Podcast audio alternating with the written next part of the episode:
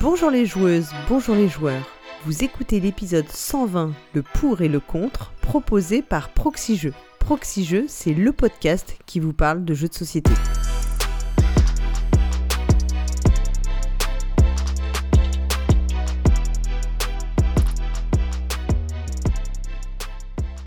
Je suis Paul Gara et c'est avec plaisir que je vous retrouve pour ce nouvel épisode de Le pour et le contre. Le pour et le contre, c'est un format dans lequel deux membres de la Proxy Team vont venir croiser le fer autour d'un jeu de société. Et pour cette première émission de la saison 11, je suis accompagné de deux bretteurs de renom.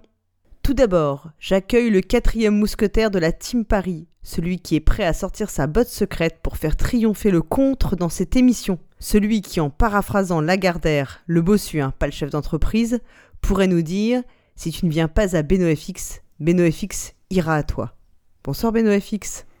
Salut Palgara. Pour l'affronter et défendre le camp du pour, nous retrouvons celui qui, avec cette émission, réalise son hat-trick en enchaînant sa troisième participation d'affilée à le pour et le contre. Il devient ainsi le maître d'armes incontesté du débat ludique, le Sirio Forel de Proxy Jeux. C'est bien sûr Astien. Bonsoir Astien. Salut Paul Gara. Le jeu dont nous vous proposons de débattre dans cette émission est malheureusement un jeu de saison. Tout d'abord parce que depuis presque un an, on ne peut s'empêcher de penser que la réalité a rattrapé le monde ludique, et puis parce que sort très prochainement un nouvel opus de cette série tant attendue. Alors vous l'avez peut-être déjà deviné, nous allons parler du jeu actuellement numéro 2 au classement BGG, Pandemic Legacy, et on se doit déjà de dire Arlette Spoiler, et oui camarades, on vous ment, on vous spoil? Oui, alerte spoiler évidemment, car oui, on vous prévient, il est fort possible que dans nos échanges, on divulgue, on divulgache certains des secrets du jeu. Donc, ouais, euh, on va essayer de pas trop le faire, mais effectivement, oui. euh, c'est pas impossible qu'il y ait quelques petits éléments Surtout qui fuitent. en fin d'émission, quand on sera emporté par la fougue. C'est ça. C'est ça, Voilà. mais on va, on va essayer d'être euh, Ouais, le, trop, ouais. le plus vague possible. Voilà. Tout à fait. Mais avant de parler virus, remèdes et héritage, nous allons bien sûr revenir sur les commentaires de l'épisode 118, diffusé en juin 2020 et consacré à Mysterium, auquel bah, justement, Astien, tu avais participé avec le pionfesseur. Tout à fait. Voilà, un épisode qui a eu pas mal de succès. Hein. On a eu pas mal de pour ou contre euh, euh. Mysterium, Astien? J'étais contre sur Ah, ce, sur cette, euh, ce débat-là. ta veste. Alors, si on reprend les commentaires, on a eu des commentaires des gens de la team. Je sais pas si si c'est très réglementaire ça en fait. Euh, du coup, si on peut vraiment les citer. Akariat qui revenait sur les, les jetons de clairvoyance parce qu'on en avait pas mal parlé dans Mysterium. Voilà, et, Oui. et qui disait que c'était bien un ajout de Libellude, hein, et donc euh, il n'était pas dans la version d'origine. Il disait aussi que le problème bah, de, des jeux asymétriques, c'est pas si c'est un problème ou une qualité, bah, c'est qu'il y a des rôles qui sont plus intéressants à jouer que les autres selon lui, et que lui notamment il préfère jouer le fantôme. Voilà, ça c'est un argument, je crois qu'on a revu euh, plusieurs fois, dans les commentaires. Mm. Euh, il Oui, mais ça, ça, ça, de toute façon, ça va être un argument qu'on va entendre dans tout jeu asymétrique. De toute façon, il y a toujours, je pense, des, euh, un comme dans rôle, Route euh, par exemple, des factions qui vont plus nous plaire que d'autres. Il y a un gameplay qui va plus nous plaire et plus nous parler, et d'autres joueurs vont le vivre différemment. bah, c'est vrai que moi par exemple, moi j'aime pas faire le fantôme, tu vois. C'est marrant, hein, donc euh, moi je préfère être, euh, de- de- comment dire, médium dans, dans Mysterium. Bon, si ça se trouve, j'ai dit, la- j'ai dit le contraire il y a trois mois, mais c'est pas grave. Euh, ouais, on revenait sur les cartes qui étaient plus petites, les cartes objets, parce que j'avais posé la question. Donc, euh, bah, lui, il pense qu'il dit qu'il n'a trouvé la réponse nulle part. Enfin, en tout cas, il n'y pas de réponse officielle, mais que c'est probablement lié, en fait, alors euh, aussi au fait que bah, les cartes sont, c'est beaucoup plus difficile de les illustrer. Donc, euh, bah, en fait, si la carte est plus petite, il y a moins à illustrer. Et puis que c'est aussi pour distinguer les trois étapes, enfin les étapes, les différentes étapes du jeu et rythmer les difficultés. Ouais, puis l'objet, il est, tout- il est tout seul sur sa carte, alors que le personnage et les lieux, il y a. Ouais, il y a tout un détails, décor. en fait, euh, ouais, effectivement, qui- ouais. Voilà, donc en, en tout cas, il dit que c'était un jeu qu'il avait l'impression, j'ai l'impression que c'était un jeu qu'il avait mis un peu de côté, puis ça lui a donné envie d'y rejouer. Euh, pareil, il y a Hammer qui nous dit qu'il va le ressortir cet été et qui a trouvé que tous les échanges étaient quand même très mesurés et solidement argumentés, et notamment probablement parce qu'on avait quand même, c'était un jeu auquel on, qu'on connaissait bien tous les trois. Donc euh, c'est bah, c'est sûr que c'est plus facile, ça on le, on le dit. hein. C'est toujours la difficulté de, surtout quand on est le contre, être contre un jeu parce que ben par masochisme, euh, enfin voilà, on fait pas euh, 15 parties d'un jeu qu'on n'aime pas du tout quoi. La Pandemic Legacy, t'es un peu obligé, quoi. Je me faisais un peu l'avocat du diable quand même sur Mysterium parce que c'est un jeu que, que j'apprécie et que j'attendais. C'est ce qu'on disait de toute façon avec le pionfesseur. euh, c'est un jeu que j'attendais beaucoup et sur lequel j'ai fait pas mal de parties. Mais voilà, moi j'avais sorti mes arguments comme quoi c'est compliqué à ressortir, je trouve. il est il est long à mettre en place. Et après, c'est vrai, c'est qu'il y a des jeux que tu peux auquel tu peux prendre du plaisir à jouer, sans, ça veut pas dire que tu ne vois pas tous les défauts et, euh, et les mm. choses qui, seraient, qui auraient pu être améliorées en tout cas, ou, et qui, comparé à d'autres jeux, te, te enfin voilà, te font dire que le jeu n'est pas aussi bon qu'il peut en avoir l'air. Tout à fait. Alors on avait aussi donc Julien qui nous disait que c'était un débat de grande qualité avec beaucoup de points très intéressants qui étaient soulevés des, deux côtés. Donc il nous remerciait tous les trois, donc ça, fait vraiment plaisir. On a aussi euh, bon Cargo qui euh, qui comment dire qui chambrait un peu le pionfesseur euh, parce qu'il disait on apprend dans l'épisode qu'il joue avec des variantes à lui. Et ben voilà. Et disait qu'il préférait Wenki, parce qu'il n'y avait pas de temps mort finalement, comme tu peux en avoir dans Mysterium. Alors moi je n'ai pas joué à Wenki, mais c'est vrai que c'est un jeu dont j'ai tellement pas entendu des bons retours que Ouais, je suis plutôt comme toi, moi là-dessus. J'ai, j'ai pas testé euh, à Cannes 2019, du coup, je crois, mm. quand il avait été présenté. J'avais pas eu des super retours dans les couloirs, donc j'ai toujours pas essayé, quoi. Pareil, on a aussi, euh, dans les comparaisons, on a Gerny Lolo qui, euh, qui disait que c'était une super chronique et qui disait que elle il ou elle, je ne sais pas, préférait Greenville 1989 à Mysterium. Ah, moi, je suis team Journey Lolo à 100%. C'est vrai. Alors, les arguments, c'était que c'était plus adulte geek et que surtout le rôle du fantôme tourne à chaque tour. Ce qui permet, en fait, bah, de peut-être de redynamiser chaque tour de jeu. Euh. Hmm. Ouais, c'est ça. On est sur un coopératif à la Mysterium, mais avec un plutôt un mode de jeu à la Dixit où chacun son tour euh, va être le, le, narrateur quelque part qui va, qui va guider un peu les autres.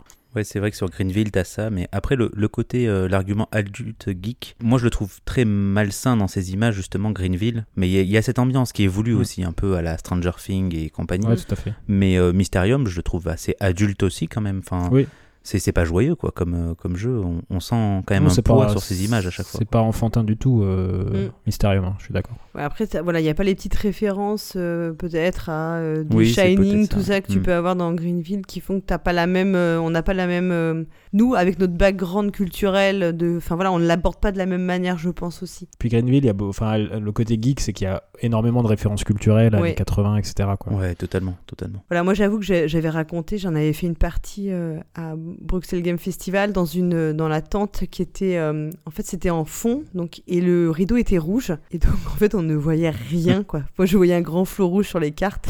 Donc c'était hyper délicat parce que du coup ça ah te... ça, ça nous a alors euh, c'est pas déjà mon forcément mon jeu mon type de jeu de prédilection. Alors en plus là ça m'avait complètement cassé le cassé le truc. Donc euh, j'en ai pas un bon souvenir mais c'est un peu pas de chance quoi. Et en fait après la conclusion c'était aussi que ce sont les joueurs qui font le jeu. Et ça c'est je pense effectivement tous ces jeux là c'est c'est vraiment, euh, c'est vraiment le cas, plus que dans d'autres types de jeux. Même si au final, c'est un peu le cas dans tous les jeux. Enfin, c'est un peu. Mm. Ouais. Bah, enfin, je pense qu'après, un Agricola, c'est moins. De toute façon. Euh, je pense que c'est moins le cas. Enfin, ça, va moins influer sur l'ambiance du jeu, de la partie. Oui, oui. Après, c'est vrai que si tu as une sale ambiance autour de la table, ton jeu, tu vas pas l'apprécier. Hein. C'est toujours comme ça. Mais euh, c'est pour ça que les, les, jeux en salon, je trouve que, surtout sur ce genre de jeux-là, par exemple, qui sont très thématiques, où ça essaie de te plonger dans un univers. faut être dans, sur la même longueur d'onde, ouais. Ouais, moi Greenville, j'avais testé que à Cannes et c'est vrai que ben j'en étais pas ressorti euh, super fan parce que bah t'as une ambiance qui est pas forcément là quoi. Mm. C'est au milieu du, de la cohue. Euh, euh, ensuite, on avait MCJC bah, qui disait que le, mécanisme du jeu et le thème étaient bien, étaient en adéquation, mais lui, il te rejoignait sur les, griefs. Hein. Et ça, on l'a revu plusieurs fois, euh, lourdeur d'installation, partie trop longue, etc., qui font qu'on n'a pas envie d'enchaîner les parties et du coup de faire tourner le rôle du fantôme. Donc euh, voilà. Et lui, il disait qu'il avait en, en, revanche joué sur l'application et qu'il avait beaucoup aimé, ça l'avait réconcilié avec le jeu. Donc voilà, si vous pouvez aller voir, parce qu'en fait c'est vrai que du coup ça va très très vite. On a Twin, forcément, hein, on le sait toujours, il de commentateur fou de, de, Proxy Jeux, et qui trouve au lui aussi, comme qui rejoint Akariat en disant qu'il trouve que le mm. fantôme retire plus de l'expérience, de son expérience ludique que les autres joueuses. Bon, moi je suis pas toujours, euh, pas 100% convaincu là-dessus, mais euh, je pense aussi que ça dépend de ce qu'on a en tête, quand, enfin de, de ce qu'on a envie, euh, soit en tant que joueuse, pour, euh, pour aborder le jeu. Et puis on a enfin Mathias qui lui, alors le compare à Similo, qui dit que c'est un peu la quintessence de Mysterium, rapide, nerveux, une seule mécanique, on enchaîne les parties pour faire tourner le rôle de l'émetteur à K Fantôme. Ah, je connais pas du tout Similo. Similo, c'est un jeu que j'ai chroniqué euh, en fin d'année qui est pas du tout spécifiquement un jeu pour enfants pourtant, mais qui joue parfaitement avec des enfants. Et où effectivement tu te fais deviner en disant, euh, bah, en fait avec des cartes et tu vas dire si ça ressemble ou si ça ne ressemble pas. Alors c'est un peu moins élaboré peut-être qu'un jeu comme Mysterium. Mais c'est vrai que ça repose beaucoup sur aussi, euh, oui, euh, un peu le ressenti des, joueuses autour de la table. Hein. C'est-à-dire que voilà, tu, parce que c'est pas des critères objectifs, tu vois, tu dis pas, il a une casquette, donc vous t'élimines, enfin, tu élimines tous ceux qui n'ont pas de casquette un peu à la qui est, parce qu'on pourrait croire que c'est ça. C'est plus un jeu où tu vas avoir des, ressemblances, mais des ressemblances, c'est toi qui les apprécies en fait ce qui se ressemble ou ce qui se ressemble pas, c'est pas. Voilà, si tu dis tel personnage, bah, tu mets un personnage d'un méchant, bah, un méchant, c'est très relatif. Hein. On n'a pas tous. Euh, tu vois, on peut ne pas tous avoir la même appréciation de, des personnages, de savoir s'ils sont méchants ou pas. Donc voilà. Et eh ben écoutez, bon, on va arrêter pour les commentaires. De toute façon, on a fait le tour. Euh, et le meilleur, c'est quand même la conclusion qui dit longue vie au pour et au contre. Donc euh, voilà, moi je retiens ça surtout. Très bien. Très bonne conclusion. Très bonne conclusion. Bon, J'espère qu'on aura autant, voire plus de commentaires sur cet épisode-là. Hein, parce que là, il y en avait un paquet. Ouais, il y en avait un paquet. Et alors, je pense qu'on a on choisit un jeu qui est quand même. Euh, enfin voilà, qui. Ouais le, jeu qu'on a choisi, c'est vrai qu'on choisit, on a, on a, toujours fait des jeux qui étaient quand même assez, euh, qui suscitaient aussi peut-être euh, les, les, discussions et les passions. Je vais pas me faire que des amis ce soir. Je ouais, voilà. du coup, on va parler donc, comme on vous l'a annoncé, de Pandemic Legacy. Pandemic Legacy, bah, vous le savez probablement, c'est un spin-off du jeu Pandemic qui lui est un jeu donc de Matt Leacock qui est sorti en 2008. Donc c'est un jeu qui commence, euh, enfin sur, euh, faut dire que quand même qui est assez pas, enfin pas ancien, mais qui est quand même un jeu bien installé. Donc euh, dans lequel c'est une, équipe d'experts qui en, en tout genre, hein, on a avoir des rôles divers et variés qui sont incarnés par les joueuses, doivent endiguer la propagation d'une épidémie mondiale en trouvant les vaccins appropriés. Donc euh, voilà, je pense que là je spoile pas trop. Bah c'est le jeu de base. En plus, c'est pas, pas, un seul virus qui circule, mais quatre virus différents. Donc, hein. tu vois, il y a Covid 1, 2 et 3 et 4. pour les gens qui pensent qu'on est au, 19e et qu'on n'a pas vu les 18 d'avant. donc, pandémie a donné lieu bah, à toute une descendance, hein, donc la des variations sur le thème, des rethématisations, etc. Puisque, outre lutter contre des virus, on pourra tenter de refermer des portails pour empêcher l'arrivée des grands anciens. Donc, euh, dans ça, c'est Pandémie, le règne de Cthulhu. Ou encore lutter contre les invasions barbares. Donc, ça, c'est Pandémique, la chute de Rome. Ou bien endiguer littéralement les inondations aux Pays-Bas. Donc, ça, c'est euh, Pandémique, montée des eaux. Pour vous donner un petit peu des exemples hein, de ce, ce que Pandémique a donné. Le Pandémie de base a aussi eu euh, toute une série d'extensions. Et on y reviendra peut-être parce que c'est un lien aussi avec euh, ça peut avoir un lien avec. Euh, des versions aussi plus courtes, un peu comme les aventuriers du Rail Express. Là, il y a des versions euh, pandémiques euh, plus, plus raccourcies, en fait, pour ceux qui vraiment veulent. Il y a une version avec des dés aussi. Qui veulent chasser le virus en 20 minutes, quoi. Il y avait déjà eu des spin-offs avec Pandémie le Remède, je crois. où on joue justement le virus de ce, côté-là. Donc on voit que c'est quand même c'est presque une franchise maintenant. Ah bon, clairement. Hein. Mais on peut dire que le plus célèbre des héritiers de Pandémique, c'est quand même Pandemic Legacy. Quel jeu de mots. voilà, bah, et voilà, c'est ce que j'allais dire, hein, puisque Legacy, ça signifie littéralement héritage. Et donc dans le monde du jeu de société, ça veut dire que d'une partie à l'autre, en réalité, euh, les joueuses vont hériter des choix et actions qui auront été euh, réalisés lors des parties précédentes. C'est-à-dire qu'on se transmet de partie en partie quelque chose. On ne fait pas reset et on remet pas le, on reprend pas le jeu à zéro comme si on n'y avait jamais touché. Oui, c'est parce que souvent on a l'impression que ça veut dire que le jeu est jetable, enfin n'est plus n'est utilisable qu'une fois. Ce n'est c'est pas exactement ça. Le, legacy, c'est vraiment l'idée qu'on se transmet quelque chose. Euh, je vais vous demander d'abord comme toujours, un, premier avis à chaud. Donc, euh, Astien, c'est toi qui va être, euh, comment dire, l'avocat du pour, qui va défendre Pandemic Legacy ce soir. Donc voilà, je... quel est ton, ton avis rapidement, euh, en quelques mots, sur, sur ce jeu? Alors pour moi, c'est un jeu qui, est arrivé et qui a clairement révolutionné, je trouve, avec ce mode Legacy, le, le, monde du jeu de société. Alors il y avait déjà Risk Legacy qui était sorti quelques années avant, je crois, euh, voire Seafall qui est sorti peut-être à peu près en même temps. Mais euh, en tout cas, voilà, comme on disait, euh, Pandémie Legacy, c'est le plus emblématique du genre, c'est celui qui a su s'imposer comme référence. Personnellement, sur mon expérience de jeu, ça a été une de mes plus grosses claques ludiques, euh, avec beaucoup d'émotions vécues durant, durant toute cette campagne. Voilà, euh, il y, a, y, a y, a, des cartes à déchirer. Euh, enfin, clairement, j'avais jamais déchiré de jeu avant, avant Pandémie Legacy. Hein. Il y a des cartes à déchirer, il y a des stickers à coller. On va modifier notre, notre plateau. On, on, le sait, c'est quand même annoncé sur la boîte. Il y a toutes ces émotions en fait qu'on qu'on a l'impression d'aller vivre. Et ben, on va les vivre vraiment quoi. De plus, c'est une très belle édition, je trouve cette boîte. elle existe en deux couleurs, donc elle a bleu, la rouge, pour, pour un choix personnel. hein. Moi, j'avais pris la bleue. Ça, ça change pas grand-chose au contenu. Et j'étais pas du tout fan quand même de Pandémie à la base, hein, le, le jeu euh, classique, celui de 2008. J'en ai fait quelques parties, mais je trouvais que voilà, c'était pas trop mon genre. Et là, sur cette version-là, en tout cas, euh, moi, ça m'a fait renouer avec le genre et, et ça m'a fait vraiment apprécier Pandémie. D'accord, donc on sent que c'est euh, les tripes qui parlent en fait. Plus que c'est pas la raison, c'est les tripes là. Je sens que c'est l'émotion, le. Enfin, tout ce que tu Ouais, il nous y as a eu décrit. beaucoup d'émotions, que ce, ce soit positive ou négative. hein, Ouais, parce ouais, que quand je- tu perds des j'entends parties, bien. Donc euh, ça, c'est pour la- un peu la rage. hein. C'est pour les chroniques de la cariatre quand il cherchera les, les, les, émi- les émotions que tu as décrites. Alors toi, Beno FX, bah, tu l'as tu l'as t'as annoncé la couleur, hein, tu as dit euh, voilà, tu, tu vas aller à l'encontre de quand même de l'avis d'une numéro 2 de Oui, majoritaire. Vas-y. Mm. Et donc toi t'as pas non, enfin toi t'es- tu vas être le contre ce soir. Alors rapi- rapidement dis-nous euh, voilà ton expérience Pandemic Legacy. Bah, ce jeu-là, en fait, il est cuit trop vite dans un four trop chaud. La montée a pas le temps de se faire. Il y a trop d'air dans la mie. OK, D'accord. c'est le jeu du C'est boulanger. rapide et concis. Du coup, c'est de la merde. Petite référence à Caradoc. Non, euh, euh, en fait, euh, moi, c'est un peu le contraire d'Astien, en fait. C'est marrant, c'est que moi, je, suis un gros fan du Pandémie de base. Euh, moi, Pandémie, moi, je suis arrivé sur le jeu de société assez tard, et pour moi, le Pandémie de base, c'est le jeu qui m'a foutu une claque et qui m'a fait m'intéresser aux jeux modernes, en fait, quand j'étais étudiant en 2009-2010. Et donc, pour moi, j'ai un, un rapport au Pandémie de base assez... assez euh, justement émotionnel. C'est quelque chose qui me, qui, me- qui me tient vraiment à cœur. J'en ai fait beaucoup, beaucoup de parties. Et euh, j'attendais beaucoup de ce Pandemic Legacy. Et pour moi, ça a été quand même une assez grande déception. J'ai pas tout détesté, hein, loin de là.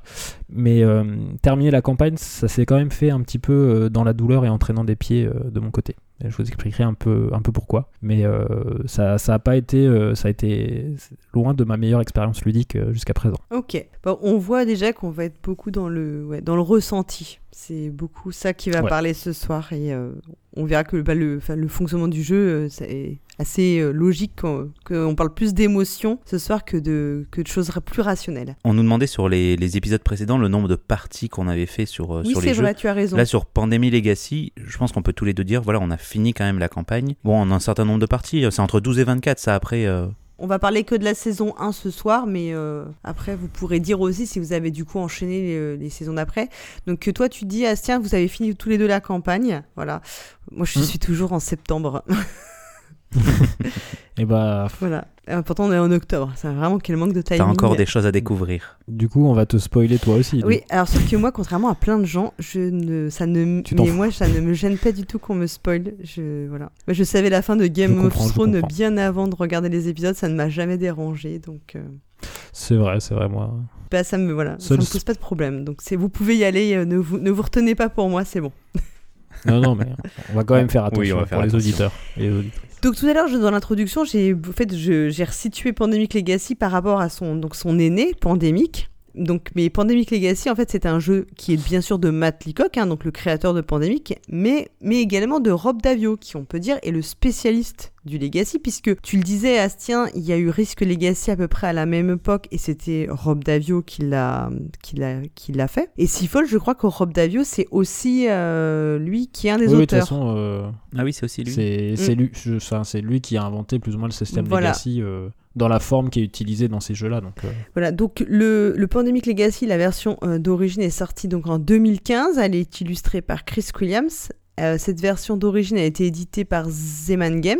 Et la version française, c'est Philosophia en 2018 en France. Et elle est disponible chez Philibert au prix de 62,90€. Alors tu l'as dit, il y a deux boîtes disponibles, une rouge et une bleue, mais il faut savoir qu'en fait il n'y a aucune différence entre les deux boîtes, hein. c'est vraiment juste euh, la couleur, le visuel. Esthétique. C'est esthétique. Mm. À l'intérieur, le ma- matériel sera exactement le même. Il n'y a aucune différence. Et de la même manière, la saison 2, il y a une boîte noire, une boîte jaune. Et euh, pareil, il n'y a, pas de- il y a pas de différence. C'est pour faire acheter plus de boîtes aux collectionneurs. Voilà, pour les gens qui sont, qui, qui tu sais, qui doivent absolument avoir. Bah, comme ça, c'est pas mal. T'en achètes une que tu fais, puis après, t'en as une au cas où tu referais un jour. euh.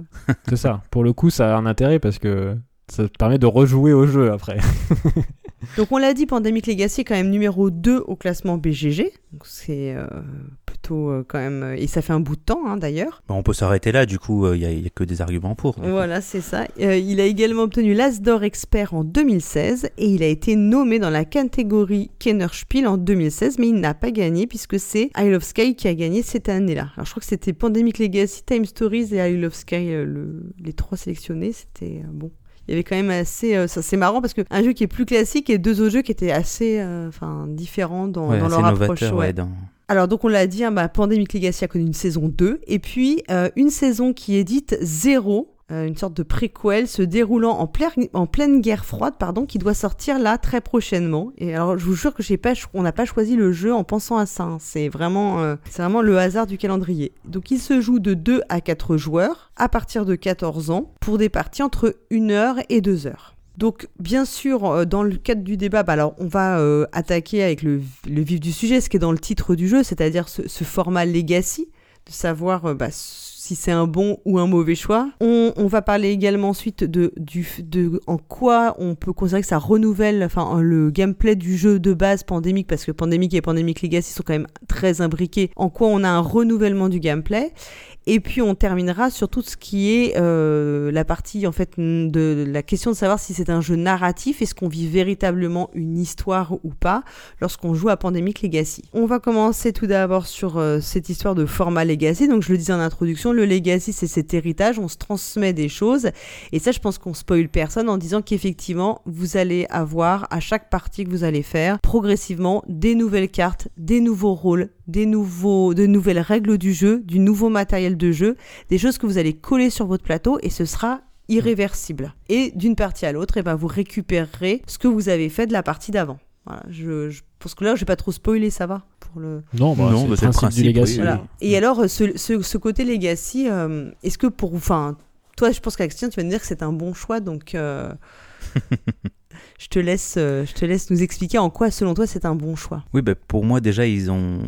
Il y a... Ce format Legacy, il est posé sur, euh, sur Pandémie, donc euh, sur un jeu qui, qui, a déjà fait ses preuves, qui a des bases clairement solides. Et tout au long de l'aventure, on, on, garde quand même ces bases-là. On reste quand même sur un, un format pandémie avec quatre maladies à, dont il faut trouver les remèdes. Et ensuite, on va avoir toute une modification autour de, ce jeu de base qui va, qui va être là et donc, on, pour ceux qui ne connaissent pas forcément le, le, côté legacy, en gros, on a souvent des, des boîtes scellées euh, dans, dans, dans, la boîte de jeu ou euh, des, euh, des stickers qu'on va révéler et qu'on va coller sur le plateau.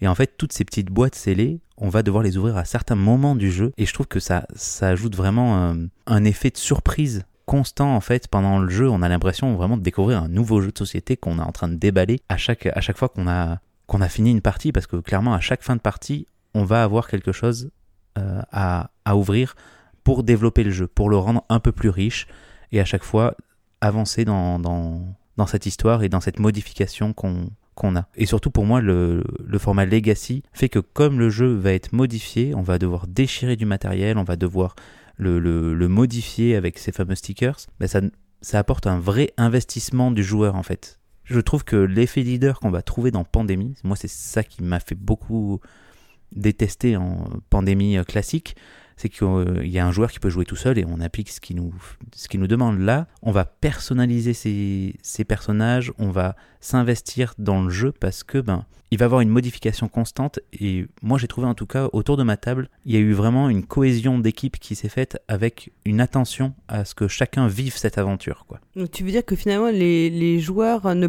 ne, peuvent pas prendre ça à la légère, de, doivent se sentir impliqués, enfin se sentent que la, le, la grande force du jeu c'est d'impliquer le joueur finalement presque malgré lui en lui créant des petites, euh, des petites récompenses quelque part, un petit peu de partie en partie, de la, euh, de la surprise comme tu le disais et, et finalement un petit peu de, ouais, de le sortir de sa petite zone de confort. C'est ça, ouais. Enfin, ça, c'est pas que ça, il doit le faire, c'est que je trouve le jeu l'amène à ça. Hmm. Je trouve que ça, il y a un petit rapprochement avec euh, ce qu'on pourrait, ce qu'on pourrait appeler jeu de rôle, où le maître du jeu a lui son axe et en fait il va pouvoir partir des fois et faire étonner les joueurs et là ben ça, nous étonne justement à, à chaque partie je trouve qu'il va avoir un nouveau un nouveau petit twist, un nouveau petit gameplay qui va être ajouté, ce qui fait que les joueurs ben, sont imprégnés du jeu et ont envie de tester la prochaine partie avec ce nouveau matériel qu'ils ont débloqué avec ces stickers qu'ils ont pu coller. Voilà, essayer de, de vraiment euh, donner envie d'aller à la prochaine partie à chaque fois, je crois. Je trouve. Ok. Donc ça veut dire aussi que tu joues avec les mêmes joueurs. Pour moi, il y a aussi ce côté-là quand même dans le Legacy. Enfin, c'est pas des jeux qu'on trouve dans, dans les GSS, c'est des jeux qu'on trouve dans des boutiques spécialisées. Et pour moi, là-dessus, il y a aussi un rôle du vendeur de d'annoncer que voilà, c'est un jeu qui se joue en, de 12 à 24 parties ici. Donc c'est un jeu qui est découpé en, en mois euh, fictifs dans le jeu. Chaque partie égale un mois. Et on peut la doubler si on rate notre première partie dans un mois. Je pense qu'il y a quand même un, intérêt euh, et un conseil à donner avant l'achat de ces jeux-là, de bien prévenir les clients et les joueurs que voilà, c'est un jeu dans lequel il va falloir s'investir avec un groupe de joueurs sur une durée euh, certaine. On, on sort pas un Pandemic Legacy comme ça euh, à une soirée jeu euh, à côté d'un unlock et d'un je sais pas et d'un et d'un potion explosion par exemple Mm. quoi. C'est pas un jeu qu'on sort euh, comme ça à la va-vite sur un coin de table. C'est c'est un jeu dans lequel on demande aux joueurs de s'investir. Mais pour moi, il y a déjà le contrat qui est affiché sur la boîte avec ce mot legacy quoi. On sait qu'on va pas euh, juste jouer à un petit jeu comme ça de temps en temps. D'accord, donc on embarque tous ensemble dans une expérience et on en prend pour, comme tu le disais, entre 12 et 24 parties. Et il faut, voilà, il faut le savoir, il y a une sorte de, de contrat, un peu comme quand on commence une campagne de jeu de rôle où on sait qu'on part pour un nombre de séances euh, assez indéfini. Parfois, on a, ça, ça peut se compter en années, euh, en années de jeu. quoi. Euh, Là-dessus, Benoît FX, toi, tu, veux- tu veux réagir un petit peu euh, sur, sur cet aspect Bah, euh, investissement euh? Ouais, alors il y a plusieurs éléments. Effectivement, sur l'aspect, si on je reviens sur l'aspect investissement, euh, ça peut être bloquant. Je suis sûr que 50% euh, des boîtes de Pandemic Legacy vont pas au bout de leur saison ou très difficilement, du fait des contraintes de réunir le même groupe de joueurs régulièrement sur 24 parties. Euh, enfin jusqu'à 24 parties. Et euh, même si on y arrive, euh, il y a un truc que évoquait Astien, c'est qu'effectivement, bah, tu t'engages un petit peu dans un truc qui, t'emmène. Et il faut imaginer que si on joue à 4 et qu'il y a trois personnes qui adorent le jeu et un qui subit et qui ne supporte pas, bah, cette personne va se sentir un peu obligée d'aller jusqu'au bout et va pas forcément très bien le vivre et va un petit peu se forcer. Alors c'est pas tout à fait ce que j'ai vécu, même si j'ai eu du mal à aller au bout. Nous, c'était même au niveau du groupe de joueurs.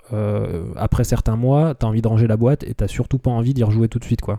C'est donc euh, on est quand même allé au bout parce que effectivement, t'as envie de découvrir un petit peu. Moi, je suis persuadé. À côté de ça, je suis persuadé que le système Legacy c'est quelque chose de très intéressant. Euh, c'est vraiment, vraiment le côté, euh, l'expérience ludique que j'ai apprécié dans, dans Pandemic Legacy. C'est vraiment ce côté Legacy de coller, déchirer des cartes, de faire évoluer son jeu en fait. Mais si je dois me faire l'avocat du diable, et parce que je suis dans le rôle du compte ce soir, ce soir, c'est vrai que ça peut gêner certains joueurs d'avoir quelque chose qui euh, est complètement inutilisable Mm. à la fin de la campagne, qui ne peut pas être joué, euh, qui où ton- Ni- ni ton revendu. dégrade du matériel, ni revendu. Enfin, c'est tu, tu peux le, soit tu encadres ton plateau à la fin de la partie avec euh, toutes les modifications qu'il y a pu avoir dessus, soit tu peux jeter ta boîte à la poubelle, quoi. Là-dessus, j'y mettrais quand même un haut là parce que sur la hum, saison 1 euh, de Pandémie Legacy, donc il y a les seules cartes qui se déchirent en fait, c'est les cartes euh, d'aventure, donc c'est les cartes scénaristiques. Tout le matériel du jeu de base, il est il est pas euh, altéré sauf par des stickers. Le plateau, quand même, ouais. Ouais, sauf par des stickers et à la fin de sa partie, on peut juste enlever les stickers du plateau ou euh, en faire fi tout simplement et jouer à Pandémie classique en fait. Le, le Pandémie classique Oui, mais est-ce est que dans tu cette penses boîte de jeu quand même. que est-ce que tu penses que les gens qui vont attaquer un Pandemic Legacy n'ont pas un Pandemic classique Tu vois, enfin, je me dis que Bah, si moi, tu non, te lances là-dedans sans avoir jamais joué à Pandemic classique, Ouais. toi tu l'avais Moi, pas. j'ai ok. jamais Moi, joué je à l'avais pas, ouais, Pandémie parce que classique. c'est hein, quelque chose que j'avais juste joué D'accord, en, d'accord. en salle de jeu et ça m'intéressait pas de l'avoir à la maison, quoi. Et là, je me suis Mm. dit, ben voilà, cette version Legacy m'intéresse par son aspect Legacy derrière, j'aurai Pandémie à la maison et je peux le sortir pour ça, quoi. Après, tu vois, je suis d'accord que l'aspect découverte euh, de nouvelles euh, règles, de, nouvelles, de, nouvelles, euh, de nouveaux objectifs, de nou- nouvelles choses dans la partie, c'est quelque chose d'intéressant. Mais pour moi, sur, enfin là, sur mon expérience de Pandemic Legacy, ça m'a intéressé. Il y a vraiment des trucs que j'ai trouvé sympas. Mais ça m'a pas, ça m'a vraiment pas transcendé. Et, et j'ai, en termes de legacy et de découverte, j'ai limite préféré un, un Fabulosa Fructus, tu vois, où effectivement, euh, c'est alors c'est c'est pas du tout dans la même catégorie, hein, c'est plus mais léger. où à chaque voilà, partie tu vas, c'est beaucoup plus léger, mais à chaque partie tu vas découvrir euh, des nouvelles règles, euh, mais sans détruire de matériel, sans être obligé de faire une campagne, sans être obligé de jouer tout le temps avec les mêmes joueurs. Donc le côté vraiment découverte de nouvelles règles, modification du jeu de base, etc. je trouve ça intéressant, mais je trouve que l'essai dans Pandemic Legacy est pas est pas est pas si abouti que ça et et en fait on y reviendra sur la partie gameplay, mais pour moi ça a accentué ou ça, a- mis en avant euh, des défauts de pandémie, où il y a même des, choses qui peuvent être des qualités dans le pandémie de base qui sont devenues euh, des défauts très lourds à mon sens, on y reviendra dans Pandémie Legacy. Mais après voilà, je suis d'accord que sur la partie ouvrir des boîtes, coller des stickers, euh, la partie album Panini, etc., c'est vraiment un truc que moi je trouve ludique.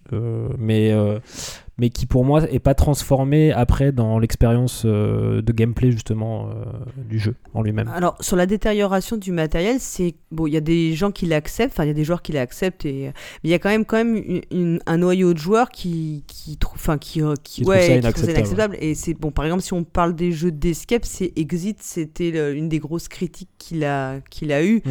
c'est qu'on détruit le, le jeu euh, et on ne peut pas du tout y rejouer, enfin, on peut, on ne pourra pas y rejouer euh, après, et on ne peut même pas le prêter, enfin, encore moins le revendre. Donc ça, c'est vrai qu'il y a un noyau de joueurs qui dira, enfin, qui pour qui c'est déjà une, parce que le- les transformations, enfin, moi je suis d'accord avec Bastien, on peut, on peut, on peut décoller, on peut ne pas déchirer ses cartes. hein. Moi, je l'ai pas déchiré la carte en question, je l'ai mise dans une petite enveloppe à part pour l'oublier. Oui, et puis au pire, encore une fois, c'est que les cartes d'histoire. Enfin, l'histoire, le Pandémie Legacy, le côté Legacy, tu vas pas le refaire, ça on est d'accord. Donc voilà. au pire, les cartes que tu as déchirées, c'est pas le matériel Mm. du jeu de base. Oui. Donc ton jeu, tu pourras toujours y jouer à celui-ci. Ce que tu n'auras Mm. pas dans la saison 2, hein, clairement. Mais euh, tu- pour, euh, Ce qui est vrai, c'est que, par exemple, euh, un jeu d'énigmes, tu peux, dans 10 ans, refaire l'énigme parce que si tu as une mémoire un peu euh, pas terrible, euh, tu, tu te souviendras de rien ou tellement vaguement que c'est pas ça qui t'aidera.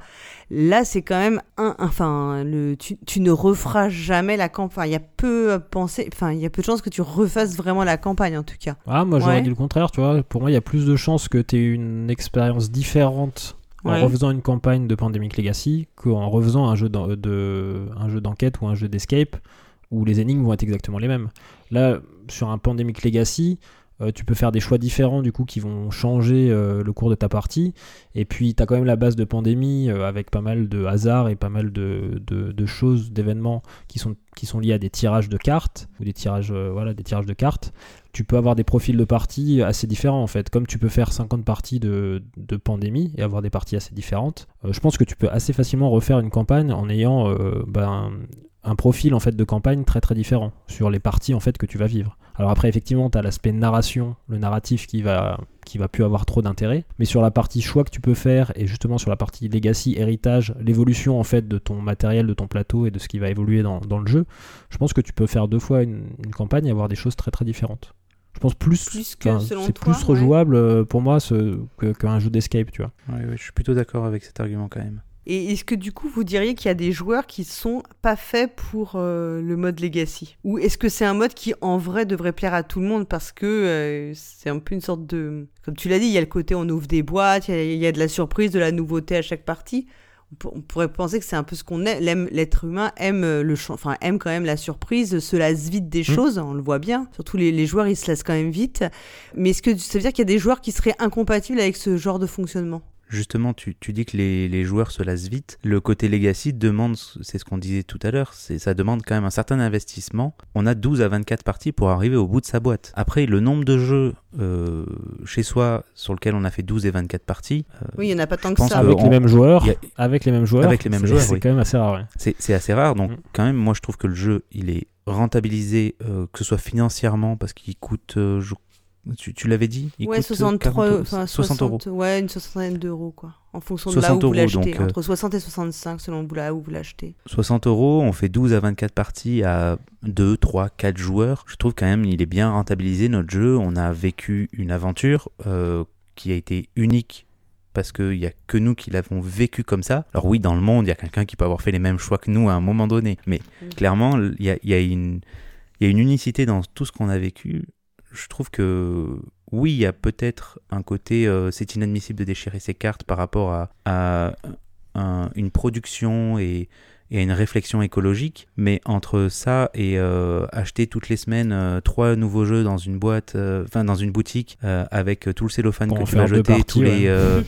tout, le- tout le carton que tu vas consommer, je pense que je préfère Oui. m'acheter un petit Pandemic Legacy euh, dans les 10 jeux que j'achète à l'année plutôt que m'acheter euh, 50 jeux euh, au mois et, et en avoir plein sur mes étagères auxquels je ne joue pas forcément. Quoi. Moi, je vais pas être un très bon euh, opposant à ça parce que c'est vraiment pas le, c'est vraiment pas ce qui m'a posé souci dans Pandemic Legacy. euh. Le côté Legacy, justement, je l'accepte assez bien. Le côté non rejouable, le côté destruction de matériel, ça fait partie des choses qui m'ont plu. Mais euh, je pense que cette expérience Legacy euh, est pas assez exploitée ou mal exploitée ou en tout cas m'a pas a pas, euh, a pas fusionné euh, le plaisir en fait de cette partie Legacy a pas fusionné chez moi avec le plaisir de, que je pouvais avoir dans, le- dans le jeu en lui-même et c'est ça qui m'a qui m'a beaucoup frustré en fait on y reviendra sur la partie gameplay je Ouais, pense parce plus en Mais Est-ce que, enfin, t'as quand même le, eu le sentiment, oui, que, il y avait une transformation dans le jeu.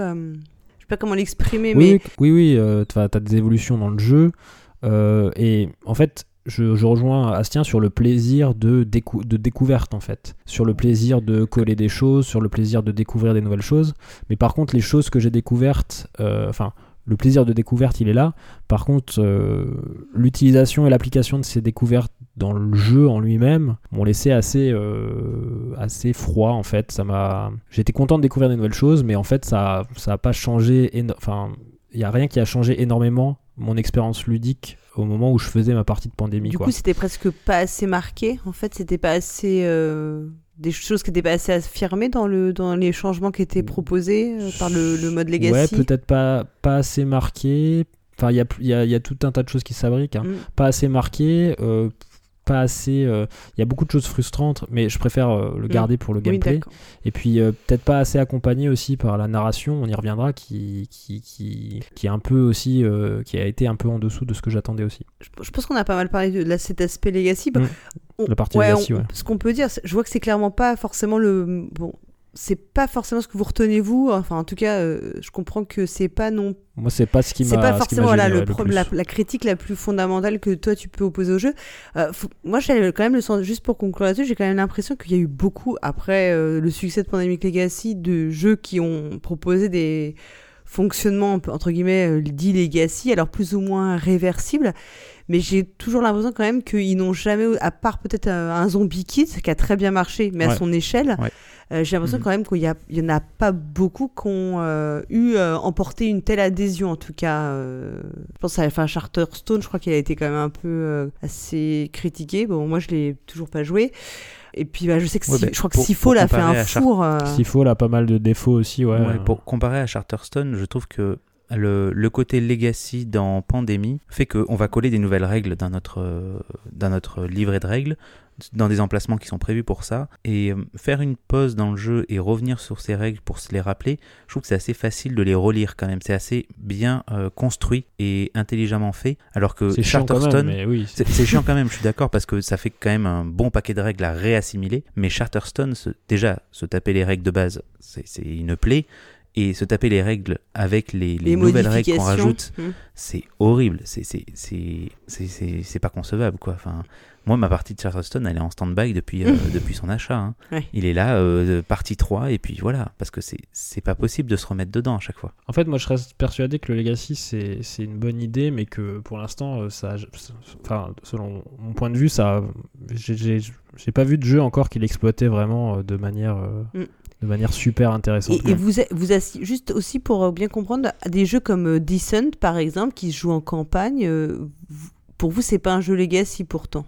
Je sais pas si vous voyez quelle est la dif- quelle C'est différence plus un on fait. jeu qui, qui va être narratif pour moi que. Legacy parce qu'il n'y a pas de il y a pas de modification de, du matériel, il n'y a pas d'ajout de nouveau matériel durant ni de notre point de règle réel. Enfin, c'est à Voilà, la limite, on va peut faire ré- évoluer Mm. nos personnages. Le jeu est construit pour les faire évoluer, comme du euh, du assaut sur l'empire qui, qui est clairement un dessin de Star jeu de Wars. hein. campagne. Mais voilà, des euh, jeux de campagne comme ça, de la- du de de campagne, vraiment du côté du jeu de rôle. Mm, Et de, entre le jeu de rôle et la méritrage, quoi, tu vois. c'est ça. Mais c'est vraiment moi, c'est déjà un genre que je que j'apprécie pas trop, tu vois. Les jeux, euh, les jeux, à, les jeux à campagne, euh, à scénario avec du lancer de dés, c'est pas, c'est pas. Je pense que je- limite je préfère euh, jouer à un jeu de rôle que Que faire ce- où ouais. il y a, il y a ce côté très improvisé, il y a ce côté très libre que avoir ce truc euh, mi, mi libre, mi, enfin tu vois, avec un scénario tracé, contraint. Avec euh, beaucoup de côté euh, de points de règle très euh, point- enfin pointus, euh, les lignes de Ouais. vue, les distances, les. ouais. Oui, et au final, tout se, tout se règle avec euh, du lancer de dés, quoi. Enfin, je, Ouais. je, je caricature beaucoup, hein, mais. euh, Ok. bah, du coup, sur le bon voilà sur ce qu'est l'aspect legacy et, euh, et ce qui ce qu'il apporte comme plaisir, euh, on, on en a on en a parlé et du, du- on va embrayer assez naturellement sur euh, sur le, le renouvellement du gameplay puisqu'on l'a dit, Pandemic Legacy s'appuie sur le jeu euh, pandémique et euh, en re- alors est-ce que ça renouvelle vraiment ou pas le jeu? Est-ce que et ça c'est une enfin le jeu de base et est-ce qu'en plus on peut se demander si après à l'intérieur de chacune des parties il y a un véritable renouvellement euh, du, du jeu en lui-même? Vous voyez ce qui renouvelle son aîné et après est-ce que lui il arrive à se renouveler quand même euh, dans, dans son Mm. fonctionnement? Durant, la durant la campagne. campagne Moi, je trouve pas tant que ça, en fait. Euh, c'est ça qui m'a pas mal déçu. C'est que déjà, euh, par rapport à un pandémie classique, malgré les twists, malgré les ajouts de règles, etc., on reste quand même, dans la, dans la partie, tu restes quand même sur euh, un fonctionnement classique. Alors oui, tu as des petites actions euh, différentes, tu as des petites euh, objectifs, t'as des petits objectifs différents, etc., qui rendent le, jeu- le jeu un peu plus sympathique. Mais tu es quand même sur une grosse base de pandémie.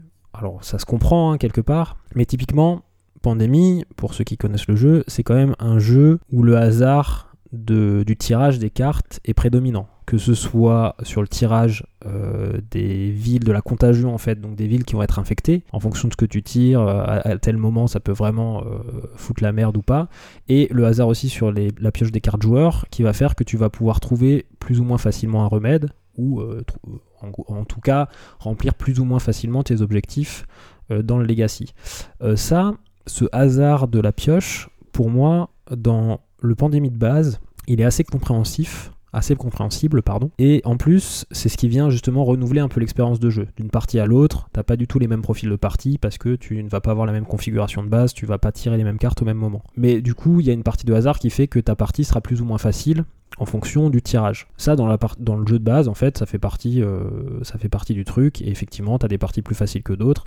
Mais il n'y a pas de conséquences derrière en fait. Il y a une partie, tu vas galérer, tu vas perdre, bon ben c'est pandémie, tu vas réessayer, tu as une partie qui va être très différente où tu vas avoir plus de facilité à, remplir tes objectifs, sans conséquences. Dans Pandémie Legacy, il y a ce même, cette même chose, mais qui dans Pandémie est une qualité parce que tu as un renouvellement de, en fait, parties, des parties différentes à chaque fois. Dans Legacy, ça devient un gros problème selon moi, parce que ce côté très aléatoire, va avoir des conséquences sur la suite de ta campagne et des conséquences qui peuvent être compliquées parce que, euh, sans trop spoiler, mais effectivement quand tu perds beaucoup de parties, euh, il y a des choses qui vont se passer, il y a des choses qui vont rester, il y a des, tu vas avoir des problèmes en fait qui vont se cumuler euh, potentiellement d'une partie à l'autre. Alors il y a quelques mécaniques pour, pour t'aider un peu si tu perds trop, etc. Mais n'empêche que si tu manques de chance ou si effectivement tu as des parties compliquées au début de ta campagne, et ben tu vas subir ça tout le long de, tout le reste de ta campagne en fait.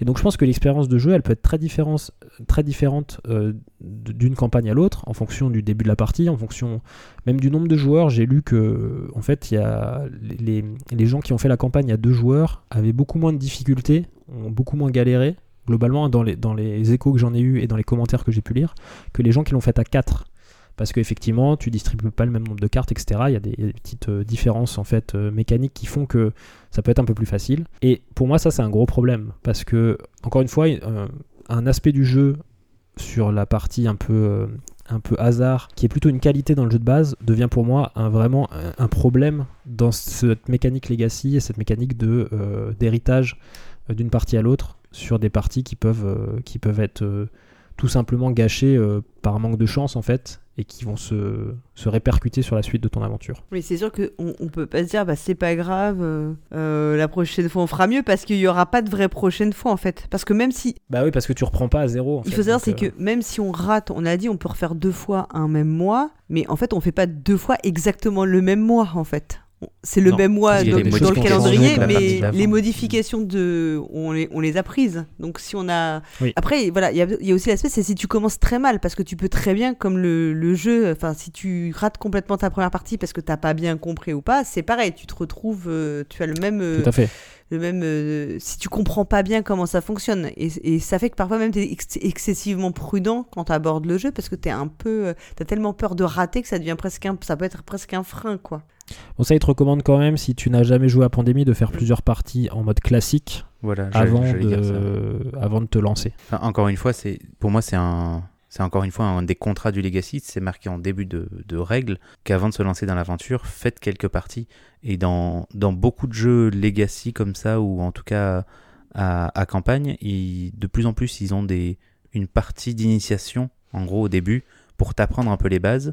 Et après, tu, tu commences vraiment l'aventure. quoi. Et là, le premier scénario de, de Pandémie Legacy, il commence comme un pandémie classique. Notre objectif, c'est de soigner les quatre maladies. quoi. Donc, euh, Mm. enfin, on, on est dans une partie de pandémie.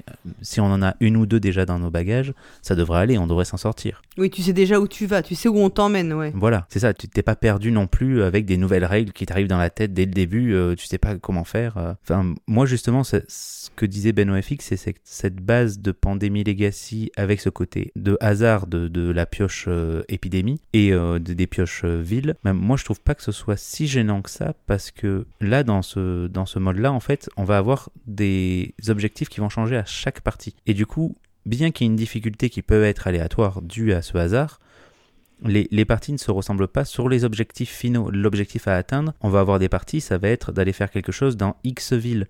C'est pas forcément de soigner les quatre maladies, quoi. Donc du coup, et on peut même omettre certains objectifs parce que le, jeu ne nous demande pas de forcément tous les remplir. Et donc on va pouvoir essayer de s'adapter aussi à la rapidité de l'épidémie qui, va y avoir euh, durant la partie. Donc moi, j'ai pas trouvé ça forcément gênant. Et comme vous le rappeliez, euh, en plus de ça, si une partie se passe vraiment mal, on a toujours une deuxième, chance sur ce scénario-là, avant de passer au suivant. Et bien que ce soit pas la même chose, bien que ce sera pas la même partie parce qu'il y a déjà des modifications de fait, au niveau du scénario, on, on en parlera peut-être plus dans l'histoire tout à l'heure, mais tous ces twists, toutes ces modifications de gameplay, en fait, quoi qu'il en soit, on les vivra. Parce que le scénario, il est quand même assez dirigé. Il n'y a pas euh, des embranchements dans tous les sens. Il y a des twists scénaristiques, mais qui sont là, qui seront là pour tous les joueurs, pour toutes les parties dans le Mm. monde. Quel que soit Bien leur que le choix plateau finalement, oui. Voilà.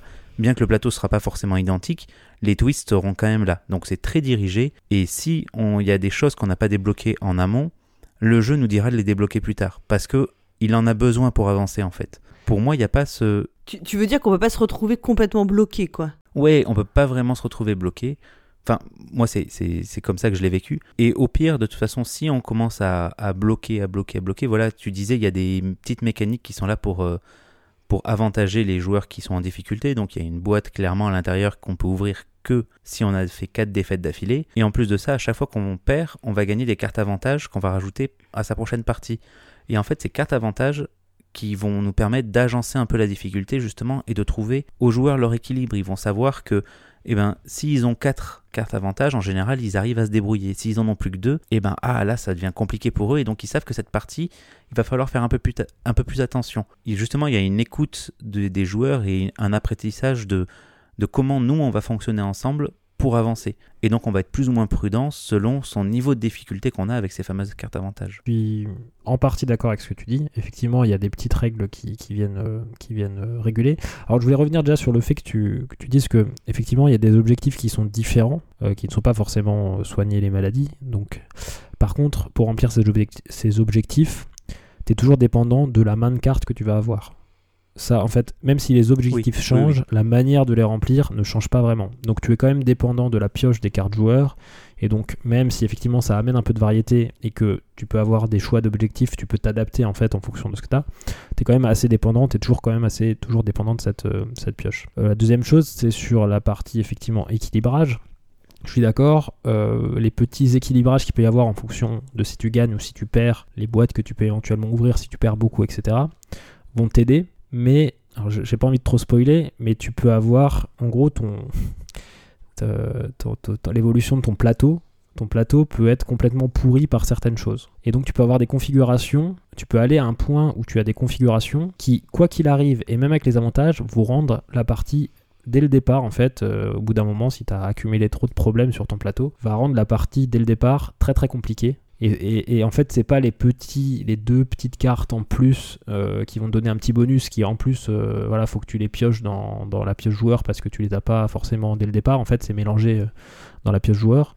Euh, vont pas forcément être un ça va pas ça va pas te ça va pas te faciliter ça va pas suffire en fait ça va pas toujours suffire en fonction des situations que tu rencontres. Euh, voilà. Ça c'était pour revenir là-dessus. Et sur le deuxième un deuxième point sur le fait de refaire les parties ça, c'est un truc qui m'a beaucoup agacé aussi. Parce que moi, en fait, je pense que j'aurais préféré faire 12 parties, point barre. Et euh, les mois perdus, le fait de les refaire, en fait, déjà, je trouve que, enfin, scénaristiquement, d'un point de vue narratif, ça n'a pas de sens. Enfin, ça n'a pas trop de sens, quoi. C'est pourquoi tu refais une partie euh, quand tu perds et pas quand tu gagnes. Euh, pourquoi, enfin, pourquoi tu peux faire deux parties dans le mois. Et en plus, je suis assez, assez friand des jeux du type père et essaye, tu vois, enfin, die and try, try and die, là. Sur des jeux vidéo, mais qui vont être des petites parties où tu vas refaire le niveau 40 fois jusqu'à le réussir. Sur du Pandemic Legacy, où tu as quand même honnêtement une grosse mise en place, beaucoup de choses autour avant de commencer ta partie, décider quel personnage tu prends, régler toutes les choses qu'il y a autour, etc. Euh, refaire un mois, généralement, moi ça me gavait. En plus, tu viens de faire une défaite, tu dois refaire le même mois, espérer de le, gagner, etc. Je, le côté euh, avoir une seconde chance, alors je comprends, ouais, ça peut être bien de dire ouais, t'as perdu le mois-ci, tu vas le recommencer. Mais moi, je l'ai plutôt vécu comme une contrainte de dire ah putain, faut que je fasse une partie de plus quoi pour avancer dans le scénario. Bah, ça m'a. Ah ouais, ouais. Alors effectivement, t'as as un truc qui, t'as as effectivement peut-être des, des, aides pour le, le, le mois d'après ou des choses qui vont qui vont t'aider sur les sur le sur la partie d'après parce que t'as perdu mais pourquoi en fait euh, revenir sur un mois que t'as que as perdu si des fois tu le repères en plus derrière donc c'est pire que tout quoi. Et tout ça pour euh, pas avancer dans le truc enfin. Je ouais sais pas une partie qui m'a le fait de refaire les mois j'ai pas alors c'est pour dire que voilà tu tu ne fais pas que 12 parties, tu peux aller jusqu'à 24. Mais franchement, si j'avais dû faire 24 parties, je, pense que je me serais, je serais, je me serais jeté par la fenêtre avant parce que 24 parties, ça veut dire que tu as perdu toutes tes parties, quoi. C'est juste l'enfer. ça doit pas être très plaisant, oui façon, le, que avant. Le, jeu est pas fait pour toutes les perdre. Clairement, au bout d'un moment, tu as tellement d'avantages, même si, enfin, si t'en perds 6 ou 7 d'affilée, ça, m'est pas arrivé. Après, les, cartes bonus, j'imagine que t'as tellement de euh, bonus. Bah non, mais c'est limité à 8 ou 10, tu peux pas aller au-delà. Euh. Oui, je crois que c'est limité à une dizaine, mais t'as ta fameuse boîte 8 euh, que tu peux ouvrir. Alors, moi, je sais que j'ai jamais ouvert, donc j'ai. Bah nous, on l'a ouverte. toujours là dans ma boîte, et je sais pas à quoi elle ressemble à l'intérieur. Hein, j'ai pas voulu découvrir. T'as des bonus très puissants, mais qui sont one shot en gros. C'est-à-dire que tu peux les utiliser un peu quand tu veux, mais enfin, t'as sans, trop spoiler, hein, tu as un certain nombre de bonus qui sont très puissants, mais que tu peux utiliser quand tu veux, en gros, mais voilà, qui sont, qui sont one-shot. Donc c'est des gros gros boosts qui peuvent te faire gagner une partie, clairement. Mais une mhm. fois qu'ils sont utilisés, ils sont utilisés, quoi. Donc euh, bon, c'est pas... Non, mais c'est intéressant ces équilibrages. J'entends euh, bien ce que tu disais sur le, double... Le, le, fait de pouvoir doubler son mois. Euh, je, je, suis quand même plutôt d'accord avec ce que tu dis là-dessus. Je pense que cette mécanique-là, elle est là aussi la frustration des joueurs. Se dire que il y, a, des joueurs, ils veulent les, réussir leur mois et mettre une deuxième chance en gros. On te propose de retenter. tu vois, ça, va aussi avec euh, ce que tu disais de ce fameux côté hasard de pandémie. Tu peux tomber vraiment sur un mauvais tirage dès le début de la partie où tu te chopes deux épidémies euh, très rapidement, voire trois, parce qu'elles sont très rapprochées. Et, en fait, bah, tu sais que tu as pourri déjà ta partie. Tu vas même pas essayer de la continuer plus que ça. Tu vas même essayer peut-être de la, de la faire avancer dans le sens où la prochaine, eh ben, tu, tu vas te donner des ouvertures pour la prochaine partie. Et du coup, as, pour moi, c'est pour pallier à ça, en fait, tout ce côté, euh, tu peux faire deux fois la même partie, quoi. Mmh. mais tu peux la reperdre derrière, et je trouve que la frustration, moi, il y a des mois où on a perdu les deux parties, et c'est souvent dans ces situations-là. Et puis souvent, euh, c'est les aléas de pandémie, mais souvent tu perds pas grand-chose. quoi. Encore quand tu perds, effectivement, quand tu te fais pourrir euh, toute la partie, etc. Mais quand tu arrives dans les derniers tours, que tu te dis, ben, au joueur suivant, euh, on a gagné, faut juste pas que je tire telle carte et j'ai une chance sur 8 de la tirer, et tu la tires. moi j'avais, j'avais envie de retourner la table des fois. Hein. Je suis calme hein, pourtant.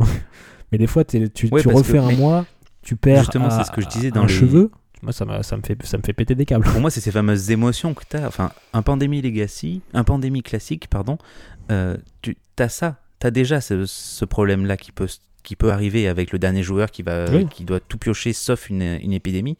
Là, tu as encore plus d'émotion parce que tu t'investis tellement dans ton jeu que, comme tu dis, tu as envie de retourner les ca- enfin, la table, mais putain, c'est aussi pour ça que tu vis ce genre d'aventure Legacy. C'est aussi pour ces émotions-là qui sont peut-être négatives sur le coup, mais moi, ça me rappelle. J'ai fait aussi une double défaite euh, dans, dans, dans cette campagne. Non, j'en ai pas fait qu'une je- malheureusement.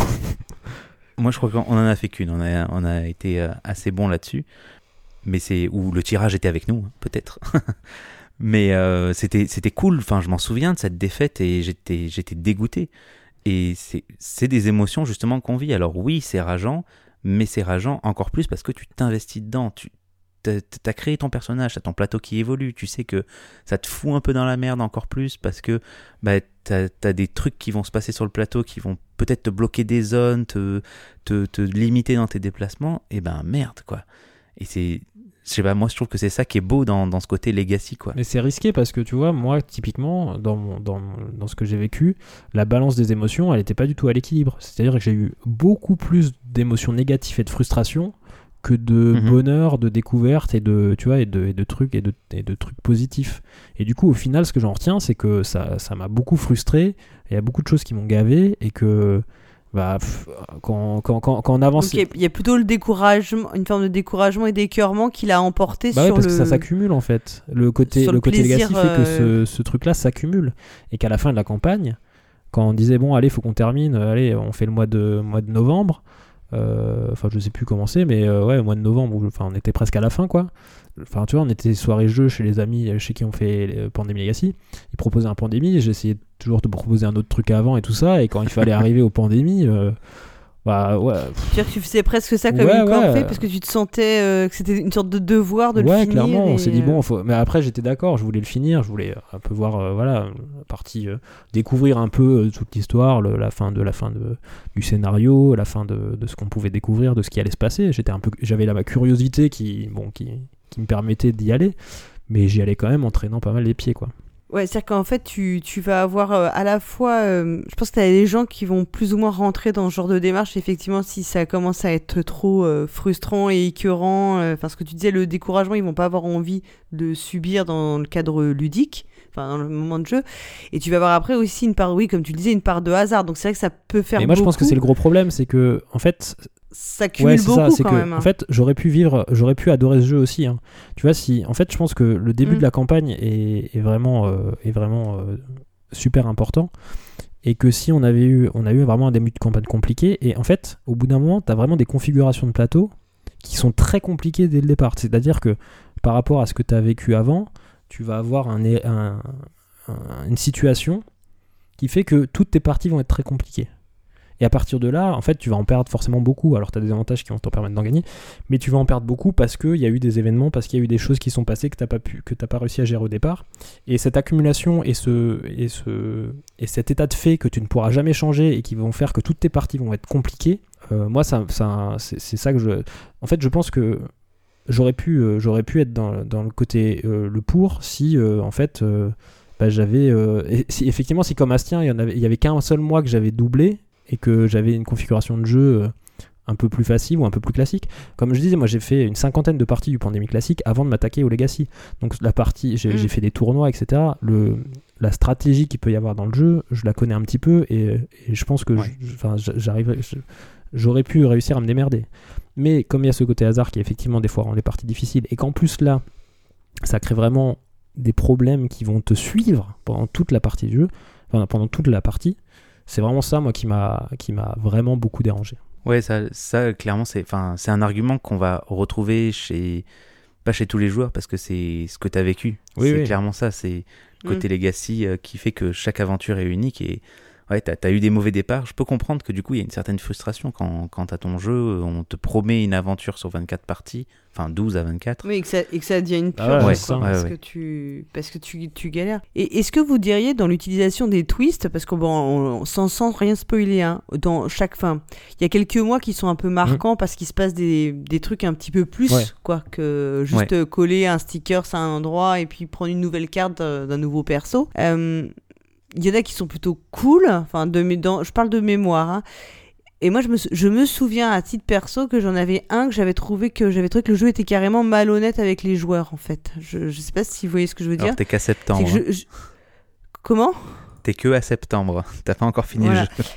Et qu'il y a un moment qui fait, et je pense que c'est aussi pour ça que le jeu est en stand-by, euh, on a eu l'impression vraiment que de toute façon, quoi qu'on ait fait, le, le, le jeu nous, je vais être un peu euh, vulgaire, mais le jeu nous faisait un gros doigt d'honneur. Tu vois, il nous disait fuck, et que de toute façon, euh, enfin voilà, on- il- le truc a été pensé euh, pour nous pour nous entuber quoi et que on repartait de toute façon enfin je sais pas comment l'exprimer et et, et ça, c'est quelque chose que j'ai pas du tout apprécié parce qu'en fait, je trouve. Enfin, moi, je, là, je me. Enfin, moi, c'est un truc que j'ai un peu mal vécu. Enfin. Parce que je me suis dit, c'est que de toute façon, quoi que t'aies fait, il y a une sorte de. tu subis, quoi. Il y a des euh, événements qui sont faits pour que tu galères, effectivement, qui sont prévus un peu dans le scénario, oui. Ouais, bah ça, ça c'est justement aussi les choses. Alors, euh, moi, moi je les ai pas tant. Enfin, il y, en a un vers la fin, clairement, de Twist qui, je trouve, euh, peut, peut prendre le joueur euh, à revers. Il y en a un un peu au milieu. Mais moi, ces, ces twists-là, enfin, faudra en parler peut-être plus dans la partie histoire, mais en, en lisant les cartes, en essayant qu'on débloque un peu euh, les, les petites brides Mm. d'histoire qu'on a tout le long de la partie, t'arrives à, à rencontrer une personne qui va te dire euh, ouais peut-être qu'on te ment, tu vas rencontrer une autre personne qui va te dire ah peut-être qu'il y a un remède meilleur, tu vois. Enfin, il y a, des choses qui sont là par bride. Alors clairement c'est pas euh, de la grande narration, hein. c'est pas le travail qu'ils ont fait par exemple sur la saison 2, je trouve qu'il est beaucoup plus poussé. Mais il y, a des, y a des petits indices qui peuvent te, te guider un peu et te faire en sorte que ce twist, tu le subisses pas tant que ça. Tu veux dire que peut-être que les joueurs sont tellement obnubilés au départ sur le côté très mécanique, parce que le jeu a un côté quand même très mécanique, hein, parce que Pandémie a un côté assez mécanique. Oui, oui. Clairement. Enfin, moi, moi j'ai pas joué à Pandémie, euh, le- celui d'origine, mais j'ai joué à Pandémie, euh, le règne de Cthulhu, qui fonctionne Oui, grosso manière, modo. Enfin, c'est pas le même thème, mais ça fonctionne pareil. Et c'est vrai qu'en fait, c'est des jeux assez mécaniques. Enfin, voilà, il y a, y, a des- il y a presque des coups à prendre. Enfin, des, comme tu le disais, on peut avoir une forme de stratégie. Comme, comme... Et je pense que tu peux être tellement obnubilé par cette mécanique que peut-être tu, tu, tu as des œillères et tu ne vois plus. euh, peut-être tu ne vois pas ces éléments et à tort, en fait. C'est ça qui fait que tu, tu penses que par ta seule euh, habileté mécanique, tu vas pouvoir t'en sortir. Alors peut-être que en fait je disais c'est peut-être le, le jeu est un peu malhonnête avec le joueur ou peut-être c'est peut-être le joueur qui qui se croit en terrain conquis et, et, et qui pense être un peu plus fort qu'il n'est euh, quand, quand il démarre le jeu quoi. Je, je- tu vois ce que ce que tu me dis là ça me ça du coup ça m'incite à réfléchir un peu sur ce qu'on a pu peut-être ressentir euh, en jouant. Enfin sur la partie euh, gameplay vous, vous voulez qu'on passe à la narration ou ça vous paraît Moi, assez je voulais complet dire encore ou vous avez encore des choses à un petit ajouter truc, c'est que ouais. Au final, effectivement, il y a des ajouts, il y a, un enrobage qui, peut être sympathique. hein. Il y a des trucs qui m'ont, que j'ai trouvé intéressants. Mais au final, euh, dans ta partie, quand tu joues, en fait, quand tu quand, quand es dans la partie, quand tu enlèves les éléments autour euh, de décider euh, quel bonus tu vas mettre, quel autocollant tu vas coller à la fin, etc. Quand tu es dans ta partie en elle-même, bah, j'ai pas, vraiment eu l'impression de jouer à, à quelque chose de très différent d'un pandémie. Euh, les, ajouts de règles ou les règles ajoutées, en fait, pour avoir joué aussi à quelques extensions, c'est pour ça que je- j'en parlais en début d'émission, il y a beaucoup de, règles additionnelles, etc., qui sont des choses qui sont déjà exploitées, qui étaient déjà exploitées en fait dans les extensions de pandémie. Il y a beaucoup de choses qui viennent des extensions en fait. Donc les ajouts de règles, etc., c'est vraiment euh, pas des choses. Si tu as déjà joué à certaines extensions de pandémie, désolé si je spoil, mais c'est pas des choses qui vont être complètement euh, exotiques et, complètement euh, avec un effet waouh quoi. Tu, tu, tu, ta partie de, principale, ça reste du pandémie quoi. Il y a pas. Tu, tu veux dire que le, le jeu, enfin, comment dire, a intelligemment, euh, comment dire, euh, assemblé des, les trucs peut-être les plus réussis de chaque extension, chaque spin-off Ouais, c'est ça. Euh, pour les réexploiter. C'est euh, ça, mais sans en fait Hmm. que, en fait, c'est des extensions qui peuvent être intéressantes, qui renouvellent un petit peu le jeu, mais qui, ça reste, ça reste une expérience euh, très basée sur le jeu de base de Pandémie. Et même malgré tout l'enrobage qu'il y a autour, qui est intéressant, ton expérience euh, mécanique pure, euh, elle est très très proche d'une partie de Pandémie classique. Ouais, m- moi je trouve que justement c'est ce qui fait aussi sa richesse, que il t'embarque pas dans quelque chose de, de rocambolesque avec des règles, des, des modifications vraiment de règles et t'as plus l'impression de jouer au même jeu. On reste sur des bases Mm. saines, on reste sur un jeu qui est certes très mécanique avec Pandémie, mais au moins on, on sait à quoi on joue et toutes nos parties ont quand même cette base de gameplay là qui va être inchangée. Après, il y a quand même pas mal de petites modifications, moi je trouve, avec justement tous ces petits stickers. Par exemple, on, on va coller pas mal de stickers sur, nos, sur les cartes joueurs. Et en fait, ces stickers vont, apporter des avantages tout le long de la partie. En fait, on va plus jouer nos cartes pour les jouer pour soigner nos maladies ou pour faire nos objectifs. On va les jouer pour le pouvoir qu'on a collé dessus. Et en fait, on, débloque des, des, cartes en fait qui sont des cartes pouvoir et avec lesquelles on va faire plein de petites actions supplémentaires qui nous coûtent en plus pas d'action dans le jeu en général. Donc, je trouve que quand même il y a oui, a, mais c'est tout un, c'est tout assez un truc qui va petites se modifier. Après, j'ai pas touches, fait les extensions pas- de pandémie, hein, donc euh, c'est des petites touches, ça va pas. euh, effectivement, c'est des petits bonus, des petites touches. Ça va. En fait, c'est pas. Ça va pas complètement changer ton deck. C'est. Ça va pas complètement tout changer. Alors, je suis d'accord, c'est intéressant. Et je sais pas. En fait, c'est assez. euh, ça peut être assez. euh, comment dire. Je vais dire assez bâtard, mais je cherchais un mot plus classe que ça. En fait, effectivement. non, ça peut être assez, euh, assez subtil, assez, euh, assez, assez, assez compliqué parce que non, je sais pas, je, je, trouve plus mes mots, c'est pas grave, je, vais, je vais aller direct sur ce que je veux dire. En fait, effectivement, t'as pas un, retournement complet des règles où tu dois apprendre une nouvelle règle, etc. Mais du coup, ça a un effet pervers. Ça c'est plus beau comme, euh, comme, comme, comme phrase. L'effet pervers, c'est que si tu avais une modification, genre un, un, un twist qui te change complètement les règles et tu joues plus au même jeu, euh, bah, ça pourrait être perturbant, mais au moins tu vas apprendre des nouvelles règles et euh, tu joues un nouveau jeu. Là, le fait d'ajouter des petites touches de règles petit à petit, ça a l'effet pervers de, euh, en fait, tu les retiens pas parce que c'est des petits ajouts, une petite sous-règle d'une règle principale. Et ce qui fait aussi, ce qui gâche un peu moi l'expérience du jeu, c'est que ces petites règles, ces petits ajouts, ben tu peux en oublier. Ou alors tu vas tout le temps devoir aller. alors tu le disais au début, hein, c'est assez facile de retrouver le truc, mais tu vas quand même avoir une fluidité du jeu un peu gâchée, un côté narratif un peu gâché par euh, un- une relecture ou en tout cas euh, aller euh, assez régulièrement dans ta partie, consulter les règles pour savoir ah oui il y a un truc qui a été rajouté sur ce truc là il y a deux y a deux mois c'était quoi déjà hop. Et ça pour moi ça, ça gâche un petit peu. Alors c'est- vraiment pas ce qui m'a le plus déplu mais ça peut un petit peu casser le rythme de ta partie quoi Ouais, ouais, il faut, faut, je pense, qu'il y ait quelqu'un qui s'investisse, entre guillemets, plus que les autres joueurs, sur de la relecture de règles avant les parties. Euh, pareil, il y a peut-être aussi une lourdeur de mise en place, parce qu'il y a quand même pas Ouais, mal clairement. de matos, t'en débloques dans le jeu. Alors moi, je l'ai pas vécu, parce qu'en gros, euh, j'étais en vacances avec ma copine, et on s'est pris... euh, on s'est mis le jeu sur une table dans le salon, et on l'a laissé, et on l'a rushé pendant une semaine, quoi. Mm. alors Donc, important tu euh, as, joué qu'à deux du coup? T'as fait 24 Non, mais alors, parties en une vous y avez joué qu'à deux Non, on en a fait 18 en tout. J'ai joué qu'à deux, mais on a simulé quatre joueurs. ouais mais Donc on jouait deux personnages chacun, ouais.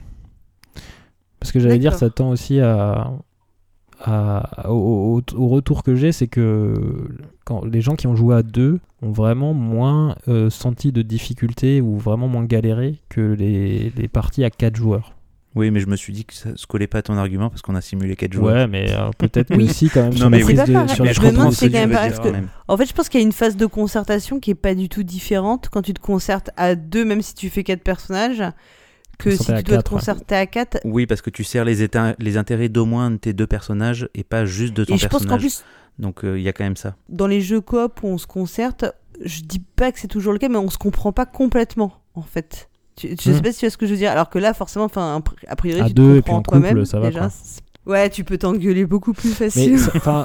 c'est- quand même un truc. je reviens dessus parce que c'est un truc que je veux souligner aussi. S'il y a une différence de difficulté à 2 ou à 4, c'est un peu dommage aussi sur l'expérience parce que du coup, euh, il y a des joueurs qui vont avoir une meilleure expérience que d'autres en fonction des configurations. Et sur un jeu comme ça, Legacy, je trouve ça dommage en fait. D'autant plus que sur un jeu classique où effectivement tu as des différences de configuration, mais euh, comme c'est des. Souvent, c'est sur des jeux compétitifs, donc où c'est moins gênant que sur un jeu coop avec une difficulté qui peut, qui peut te gâcher en fait le, euh, l'expérience ludique quoi. Mais ça, je pense que c'est quelque chose qui est quand même euh, assez euh, récurrent dans les jeux Legacy, euh, que ce soit sur du Gloomhaven, sur du même du Charterstone. hein. Moi, j'ai une partie à 4. sur, euh, sur, sur plein de jeux comme ça, à scénario, avec de la modification, donc du Legacy. hein. Mm. T'as toujours une approche différente, j'ai l'impression. En tout cas, des, des retours que j'ai. hein. Il n'y a, personne qui m'a conseillé de jouer à Gloomhaven à 2, tu vois, par exemple. Plein de gens te disent c'est même pas concevable, c'est une aventure qui se vit à, à 3 Mm. ou 4, quoi. Mais tu vois, sur, le, sur Pandémie, j'ai l'impression que c'est le contraire. Tous ceux qui m'ont dit qu'ils ont adoré, j'ai l'impression qu'ils ont joué. Enfin, je... faudrait, faudrait un peu sonder encore plus autour, mais j'ai quand même euh, Mhm. l'impression qu'il y a beaucoup de gens qui ont adoré le jeu, qui ont joué à deux joueurs. Et les gens avec qui j'ai pu échanger, qui ont trouvé ça, alors qui n'ont pas forcément détesté, mais qui ont trouvé ça difficile ou qui ont galéré sur certains, sur certains points, ont joué à 4. Ouais. J'ai pas, enfin, j'ai pas, Ouais, fait, j'ai pas fait de vrai sondage, hein, mais c'est un. On- veut des retours dans les Ouais, commentaires. euh, Dites-nous si vous avez joué à 2 ou à 4 et à quel point vous avez galéré et si vous avez euh, subi ou pas Ouais, ça un serait de intéressant, trucs. Voilà.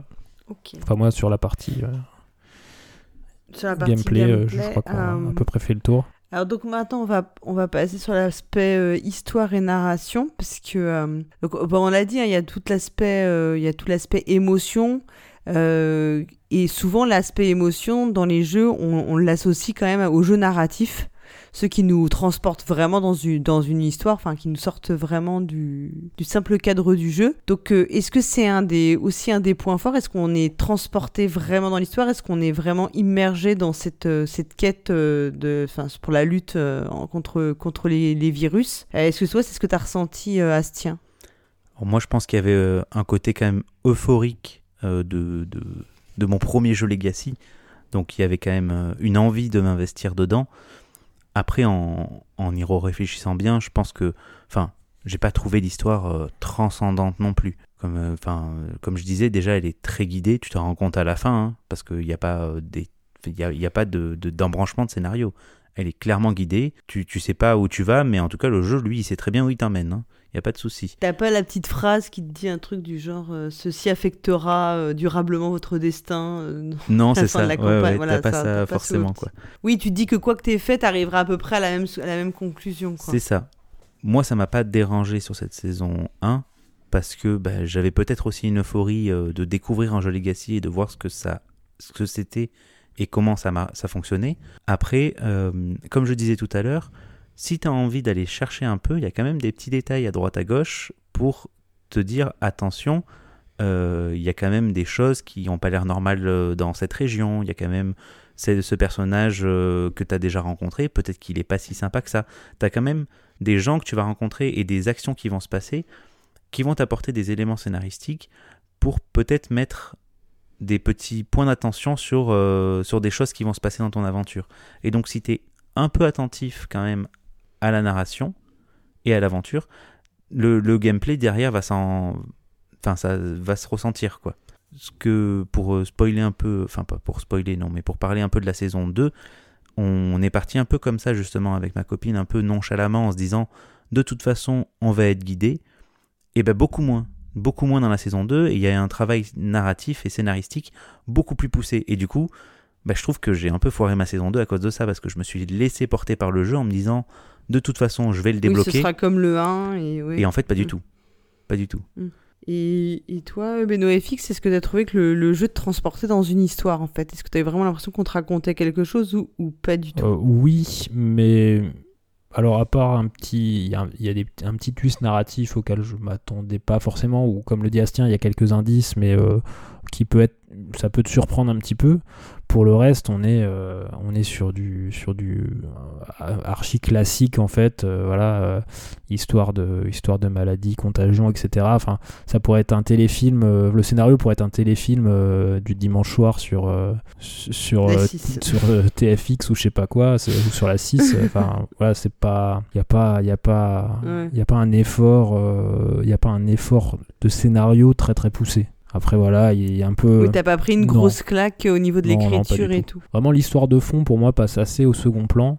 Après, il y a les Mm. parties du scénario qui justifient euh, l'ajout de telle règle, de telle mécanique, euh, de tel événement, qui, qui, qui est intéressant, mais plus dans la partie, euh, la partie legacy, la partie justement euh, euh, modification de ton jeu.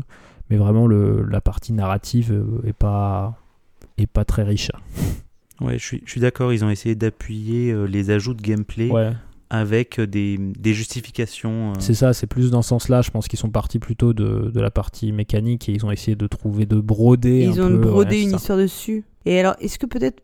Moi, je me dis que c'est peut-être parce que c'est un jeu qui apparaît comme un jeu qu'on peut faire qu'une fois et euh, on va l'assimiler un peu aux jeux d'enquête et que dans les jeux d'enquête on attend beaucoup du narratif et que l'histoire soit très soignée et que du coup on a un peu cette déception enfin est-ce qu'il n'y a pas une petite un petit amalgame qui est fait dans l'esprit euh, des joueurs qui fait qu'on attend peut-être euh, une histoire qui a pas lieu d'être parce qu'effectivement en fait c'est pas l'objet premier du, du, jeu quoi. Enfin c'est pas son parti pris.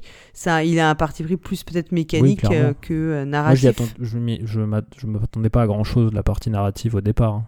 Enfin, je n'ai pas été déçu euh, dans le sens où, euh, ça, pour moi, c'était euh, c'était c'était à, ce à quoi je m'attendais, ni plus ni moins, quelque part.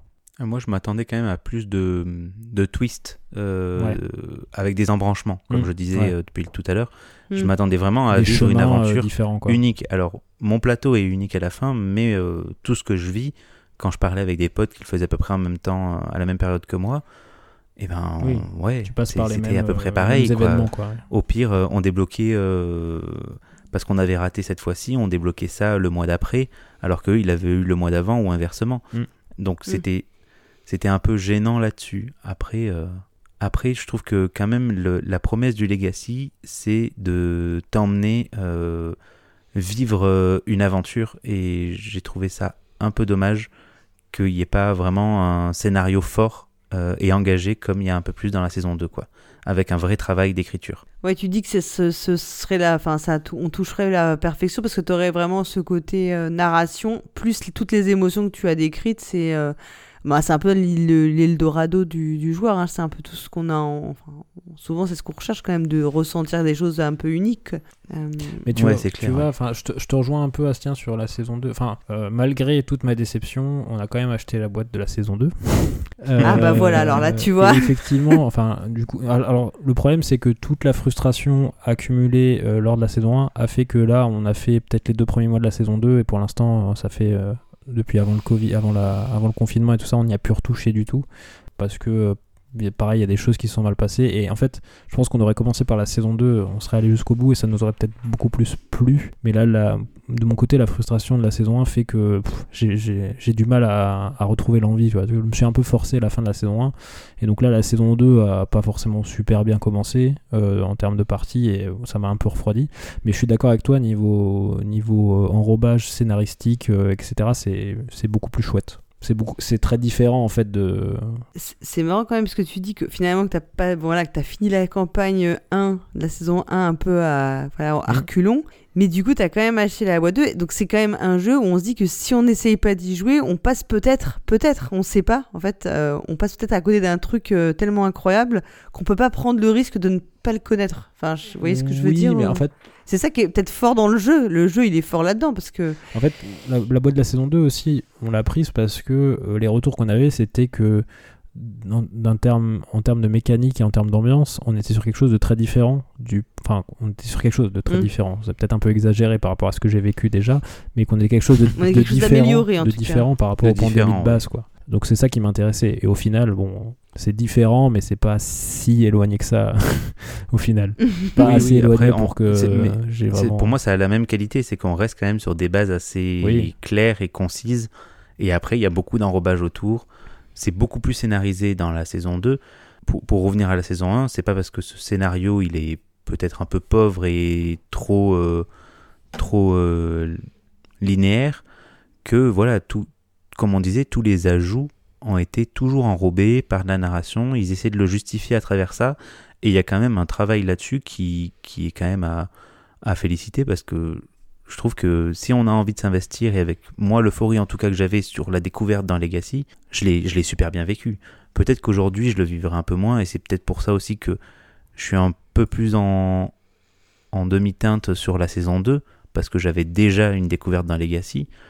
Mais la, saison 1, il y a quand même, comme tu disais, euh, Paul Gara, pour moi on passerait à côté de quelque chose si on n'essaie mm. pas Pandémie Legacy. Que ce soit la saison 1 ou la saison 2. Moi, je connais des gens qui ont fait que la saison 2. Ils ont jamais fait la 1. Et j'en parlais il y a pas longtemps. Ils étaient même étonnés qu'elles étaient liées. Je leur dis quand même, il y a marqué saison 1, mm. saison 2. Et quand même, tu sais qu'il y a un lien, quoi. Mais, euh, mais même commencer par la 2, pourquoi pas. Hein. Moi, je conseillerais d'aller directement à la 2. si vous connaissez bien euh, le pandémie de base, euh, enfin, moi, la 1 m'a vraiment pas transcendé mécaniquement. Ça ça a pas participé, du coup. Mais donc, il y a quand même l'idée que c'est une expérience avant tout et qu'il y a que si tu prends le risque de la vivre que tu sauras si ça te plaît. Oui, oui, enfin, ça clairement. euh, je, voilà, tu- je veux pas. me- c'est pas comme si tu dis euh, je déteste les jeux de gestion. Ah bah non, Mm. tu vas pas t'acheter, je sais pas moi, euh, un jeu, tu vas pas t'acheter Agricola. Voilà, ou si tu, si tu détestes les party games et que tu t'achètes, je sais pas moi, top 10, bon, il y a peu de chances que tu sois euh, heureux. Là, j'ai envie de te dire que tu ne peux, en fait, tu ne peux pas savoir si ça va te, si ça va, tu peux pas savoir comment ça, si ça va te plaire ou pas, et tu ne peux pas savoir si tu, ta partie va bien se passer. En fait, il y a tellement de, de, de comment dire, de conditionnels que voilà, tu t'es un peu le c'est une grande force du jeu finalement, c'est que tu es obligé d'y jouer pour savoir Ouais, clairement. euh, bah, toi quelle sera ton expérience euh, ton expérience euh, Ouais, perso tout à fait. quoi. Moi, je déconseillerais pas des gens d'y jouer euh, parce que c'est vrai que c'est une expérience assez unique, mais mais je pense que attention, vous pouvez être très déçu et en fait la déception est à la Ouais. hauteur de la déception est à la hauteur de l'attente et de l'objet et de l'investissement en fait. C'est un jeu où tu dois beaucoup beaucoup t'investir, comme on l'a dit. Hmm. Et genre, s'il te déçoit, ben, la déception, elle est à la hauteur de l'investissement que tu as mis dedans, quoi. Un jeu qui Mm. te déçoit, euh, où tu as fait une demi-partie ou une partie, euh, bon, t'es pas obligé d'y rejouer. Ouais. Un jeu où tu as dû faire une campagne euh, de entre 12 et 24 parties et où t'en ressors déçu, euh, ben, tu le vis quand même beaucoup plus Oui. mal qu'une partie que tu aurais fait euh, sur un festival ou dans un bar de jeu avec des potes pour tester un truc. quoi. Oui, c'est clair. C'est clair. Le fait aussi, voilà, ça, ça- c'est un défaut pour moi, c'est enfin, c'est un défaut, une qualité, comme tu le dis, hein, le fait que tu puisses pas vraiment tester aussi, euh, tu peux pas vraiment t'en rendre compte avant de te l'acheter ou avant de te lancer. C'est à la fois une force parce que effectivement tu es obligé d'y aller pour t'en rendre compte, mais à la fois un défaut parce que si tu es en plein milieu et que ça te plaît pas, ben c'est c'est Ouais, t'es un, peu coincé. ouais. euh. Ouais, mais ce- Mm. qu'on disait quand même depuis le début, c'est que il y a- c'est c'est quand même un pandémie et on joue avec des règles de pandémie du début à la fin. Il y a ce, ce- cette mécanique qui est là, quoi. Moi, je disais que j'aimais pas vraiment pandémie et tous les petits twists, toutes les petits, euh, tous les petits ajouts de, de gameplay qu'il y a, ça m'a permis, ça m'a permis vraiment d'apprécier le, le- le côté euh, répétitif qu'on peut avoir sur, euh, sur les parties. Mais euh, oui, on, on sait pas sur quoi on va, mais on sait quand même qu'on va sur un jeu coopératif où il peut y avoir un effet leader si on a envie, mais je trouve qu'il est bien atténué avec ce, ce côté euh, legacy et euh, très mécanique, quoi. Enfin, Ouais, là-dessus, mais je pense qu'il faut dire aux joueurs Ouais, que- ça- qu'il y a Ça, ça, je suis d'accord avec toi. Bon. Il faut voir que c'est un jeu qui reste mécanique avant tout et qui peut être réba- enfin qui parfois peut paraître rébarbatif parce que c'est toujours un peu pareil. Enfin il y a un petit côté euh, où les cartes changent etc enfin les, les tirages de cartes changent mais ce que tu vas faire euh, fondamentalement est toujours un petit peu la même chose. Mais ça faut l'accepter. Mm. en tout cas, je pense que la conclusion, avant que vous me donniez votre conclusion définitive, c'est que quand même, c'est pas un jeu, c'est un jeu, on est obligé de vous dire, euh, jouez-y, faites-le, et vous, vous verrez ce que, si vous, dans quel camp vous vous rangerez. Enfin, vous pouvez pas vous dire, euh, moi d'habitude, j'aime, je- j'ai plutôt les goûts de Beno FX ou les goûts d'Astien, et du coup, je sais comment me situer. En fait, c'est, on peut pas, on peut pas raisonner Ouais, mais comme tu ça. vois, enfin, en même temps, tu, enfin, moi, je jouez-y, mais enfin, allez-y en avec le, avec, euh, Avec non, mais en sachant que ça peut vraiment euh, pas vous plaire ça et, peut vous euh, déplaire, et en que fait. vous, ouais. vous achetez un jeu où vous ne pouvez que euh, le jouer en faisant une campagne avec les mêmes joueurs et euh, que si ça vous plaît pas, ben c'est c'est quand même une, une problématique euh, certaine, quoi. Jouez-y, mais ne pensez pas parce que ça a plu à tous vos amis que ça vous plaira forcément, quoi. Enfin, et, ou euh, alors, euh, effectivement, euh, c'est pas parce que ça. Enfin, c'est pas parce que. En fait, c'est pas sur le. C'est pas. Enfin, je, je, je pense que la. La vie se fait vachement aussi sur comment s'est passée ta campagne. Et du coup, ça, comme c'est à Mm. chaque fois différent, ben, tu Mm. peux avoir une très bonne expérience de jeu comme une mauvaise expérience de jeu. Euh, et c'est pas parce que tu vas aimer ou pas euh, les mécaniques, etc. C'est vraiment euh, comment ça va se passer, quoi. Et ce côté un peu aléatoire de ça peut très bien se passer ou ça peut très mal se passer euh, sur un truc euh, avec autant d'investissement, c'est ouais, c'est c'est ça qui me, ça qui coince vraiment, je trouve, au final. Ouais, moi je, moi je trouve que c'est ça sa force, quoi. C'est que tu t'investis vraiment dedans et ouais, il y aura, il y aura des, des mauvaises émotions, enfin des mauvaises émotions, des émotions négatives en tout cas, mais euh, c'est c'est pas grave, ça fait aussi partie de l'aventure et de la découverte de ce genre de jeu. Le Legacy, c'est ça, quoi. C'est plein de découvertes, c'est se découvrir aussi, soit autour d'une table en coopération avec des joueurs, euh, voir comment on va réagir, voir comment euh, comment les autres vont réagir. Je trouve que c'est quelque chose d'assez fort. Alors oui, on, on peut être déçu, mais on a vécu une aventure que personne d'autre aura vécu, quoi. Mais le truc assez particulier avec ce jeu, c'est effectivement que, en fait, là, nos rôles, ils auraient très bien pu être, entre Astien et moi, ils auraient très bien pu être inversés en fonction de si on n'avait pas vécu les mêmes campagnes. Tu vois, si on n'avait pas vécu la même. euh, si Astien avait vécu ma campagne. Alors après, euh, il y a notre côté personnel qui, qui aurait peut-être euh, nuancé tout ça. Mais peut-être si j'avais vécu sa campagne comme il l'a vécu et lui la mienne comme je l'ai vécu, on aurait été inversé dans nos rôles de pour et de contre. Ce qui n'arrive pas avec d'autres jeux normalement. Parce que, effectivement. euh, C'est plus un lien au intimement joueur, au ouais. joueur. Alors en que là, c'est euh, vraiment, il y a mm. vraiment un, un lien très fort avec le, avec le déroulé. Il y a un aspect Ouais. circonstanciel qui est beaucoup plus fort que pour d'autres jeux, ouais.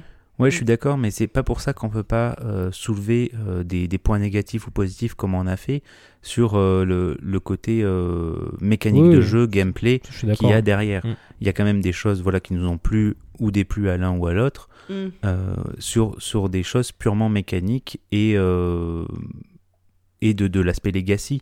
Alors, je pense qu'on vous avez conclu un peu vos, vos propos euh, chacun. Euh, du coup, je vais vous donner mon avis. bah moi, je suis vraiment entre vous deux parce que je comprends tout à fait les arguments de d'Astien. Quand j'ai commencé à y jouer, pour moi, c'était vraiment euh, ouais, c'était les montagnes russes des émotions. Et euh, c'est très très puissant. Euh, Il y a même des fois, je me suis surprise à en rêver la nuit de, tu vois, de, de la partie qu'on avait ratée, euh, de pourquoi on avait raté, de ce qui allait se passer. Voilà. Et en fait, il y a eu un mois. Alors, je, joue avec euh, moi. Nous, on joue à deux et euh, mon, mon partenaire de jeu, qui est aussi mon époux, lui aime pas du tout les jeux coopératifs par définition. Et je pense que tout ce qui est la mécanique pandémique c'est pas du tout son type de, jeu. Donc c'était pas déjà euh, voilà je pense qu'il jouait au départ plus pour me faire plaisir. Et il y a eu euh, ce fameux euh, un fameux mois où il y a vraiment voilà on a eu ce petit twist un peu en tourloupe qui est pas du tout passé. Ce qui fait qu'après ben on a beaucoup d'autres jeux. Alors on est pas on a joué à autre chose. Et puis de fil en aiguille on n'a pas rejoué. Et puis voilà. Donc je sais pas je pense que je finirai jamais la campagne quoi. Parce que je me revois pas deux ans après reprendre ou un an et demi après reprendre en milieu quoi et je trouve ça hyper dommage parce qu'en même temps j'ai je sais que ça a tout pour me plaire et j'adorerais j'adorerais adorer ce jeu enfin je sais pas si vous voyez ce que je veux je veux dire mais il y a quand même des trucs qui m'ont euh, ouais, un peu euh, un petit peu je trouve le jeu un peu malhonnête avec le joueur et ça ça ça me déplaît quoi je trouve que le, le jeu nous embarque un peu où il veut nous embarquer et que tout la- le côté contrôle qu'on peut penser avoir, en fait, il n'existe pas, il est très illusoire et ça, ça, me, ça me met un petit peu. euh, je pense que ça me contrarie euh, au fond de moi. Mais voilà, peut-être que je, re- je rejouerai. Alors, c'est vrai que le truc, c'est que l'actualité fait que le thème, j'ai un peu de mal à me dire que je vais rejouer. C'est vrai suite. que. faut faire la saison 2 du coup, Ouais. qui est moins dans ce Ouais, thème-là et euh, Ouais, et ou peut-être le celle qui sort parce que c'est vraiment d'être un- ils ont un peu tenté. Mais c'est vrai que là, j'avoue que le, le thème est pas du tout euh, porteur actuellement. Enfin, c'est c'est pas évident de dire à des gens, tu vois, de trouver un nouveau groupe de joueurs en leur disant tiens, euh, devine à quoi on va jouer. tu vois, donc euh, bon, je, je sais pas, mais euh, voilà, moi je, je, je lui ferme pas du tout la porte. hein. Euh, J'espère quand même un jour reprendre et puis. voilà, pour, pour prendre le risque de savoir si ça me plaît vraiment ou, ou pas du tout. moi je pense que tu devrais aller sur la saison 2 qui est justement c'est ce qu'on disait que narrativement et scénaristiquement c'est c'est beaucoup plus travaillé et du coup tes choix ont beaucoup plus d'influence et du coup tu as, ces Mm. fameux embranchements que tu peux euh, que tu peux vivre quoi. Alors que Mm. de- comme tu dis, tu as l'impression que le jeu te te prend à partie et te, te trahit par moment parce que l'aventure est très linéaire dans la saison 1. Ouais, ouais. je- Bon, j'entends ton argument. Je vais. euh, bon, bientôt Noël, je ne sais pas. je vais réfléchir. Bon, bah écoutez, je vous remercie beaucoup. Je sais pas si vous avez d'autres choses que vous vouliez dire encore euh, en fin des fins ou on- pour vous on a fait le tour Non, euh, je pense du qu'on a jeu. fait le tour. J'allais dire que je, je reste persuadé que j'ai passé une boîte sur deux, mais je pense qu'il y a un pourcentage de, de boîtes euh, qui sont achetées et qui ne vont pas au bout de la campagne qui doit être assez, Ouais. euh, assez élevé, je pense. Ça, je pense aussi. D'ailleurs, si du coup, si vous êtes comme ça, vous avez des, vous êtes encore euh, coincé dans des mois, euh, n'hésitez pas, vous pouvez nous le dire aussi. Alors, on va recenser tous les, toutes les, les gens qui ont vraiment terminé euh, les campagnes, mais euh, moi, je suis assez d'accord avec Benoît. Je pense qu'il y a plein de gens qui n'ont pas terminé. quoi. Oui, je pense aussi, sachant qu'on est sur un jeu en 12-24 parties. Hein. Ouais. Gloomhaven, j'aimerais bien savoir mal, le hein, nombre de euh, boîtes terminées ouais. aujourd'hui. Oula, zéro, zéro je Ouais. pense, proche, proche de zéro. hein. Ah si, si, moi j'ai des amis Ah qui ouais, l'ont qui ont qui tout l'ont terminé terminé. entièrement. Ouais, ouais. Wow. Ouais, bah, ils ont fait euh, peut-être trois mois, je crois, non-stop. Ils se voyaient trois fois par semaine, un truc comme ça. Des malades, Non, c'était c'est des scandaleux. malades. oui, un peu, un peu. Bon, bah, on, on va terminer en, bah, en remerciant la boutique Philibert hein, qui nous aide à réaliser euh, ce podcast. Donc Philibert, vous le savez, c'est une boutique à Strasbourg et euh, peut-être bientôt à Guyancourt, je ne sais pas. Philibert, c'est une boutique à Strasbourg et surtout une boutique en ligne qui vous propose toute une sélection de jeux de société sur philibernet.com. Un grand merci à tous nos tipeurs qui soutiennent ce podcast.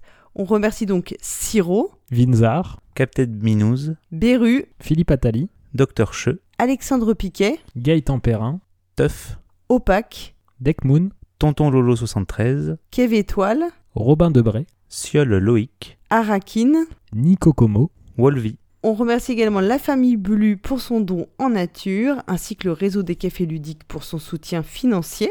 Que vous ayez aimé notre émission ou non, bah, faites-le nous savoir en nous laissant un commentaire, on adore les commentaires, sur le site podcast.proxy-jeu.fr, donc proxy avec un i, jeu avec un x. Vous y trouverez donc toutes les informations sur les sujets que nous avons abordés pendant cette émission. Vous pouvez également nous contacter sur Twitter, Facebook et pensez à partager nos émissions sur les réseaux sociaux. Parlez de nous autour de vous. On se retrouve dans deux mois pour un nouvel épisode de Le pour et le contre.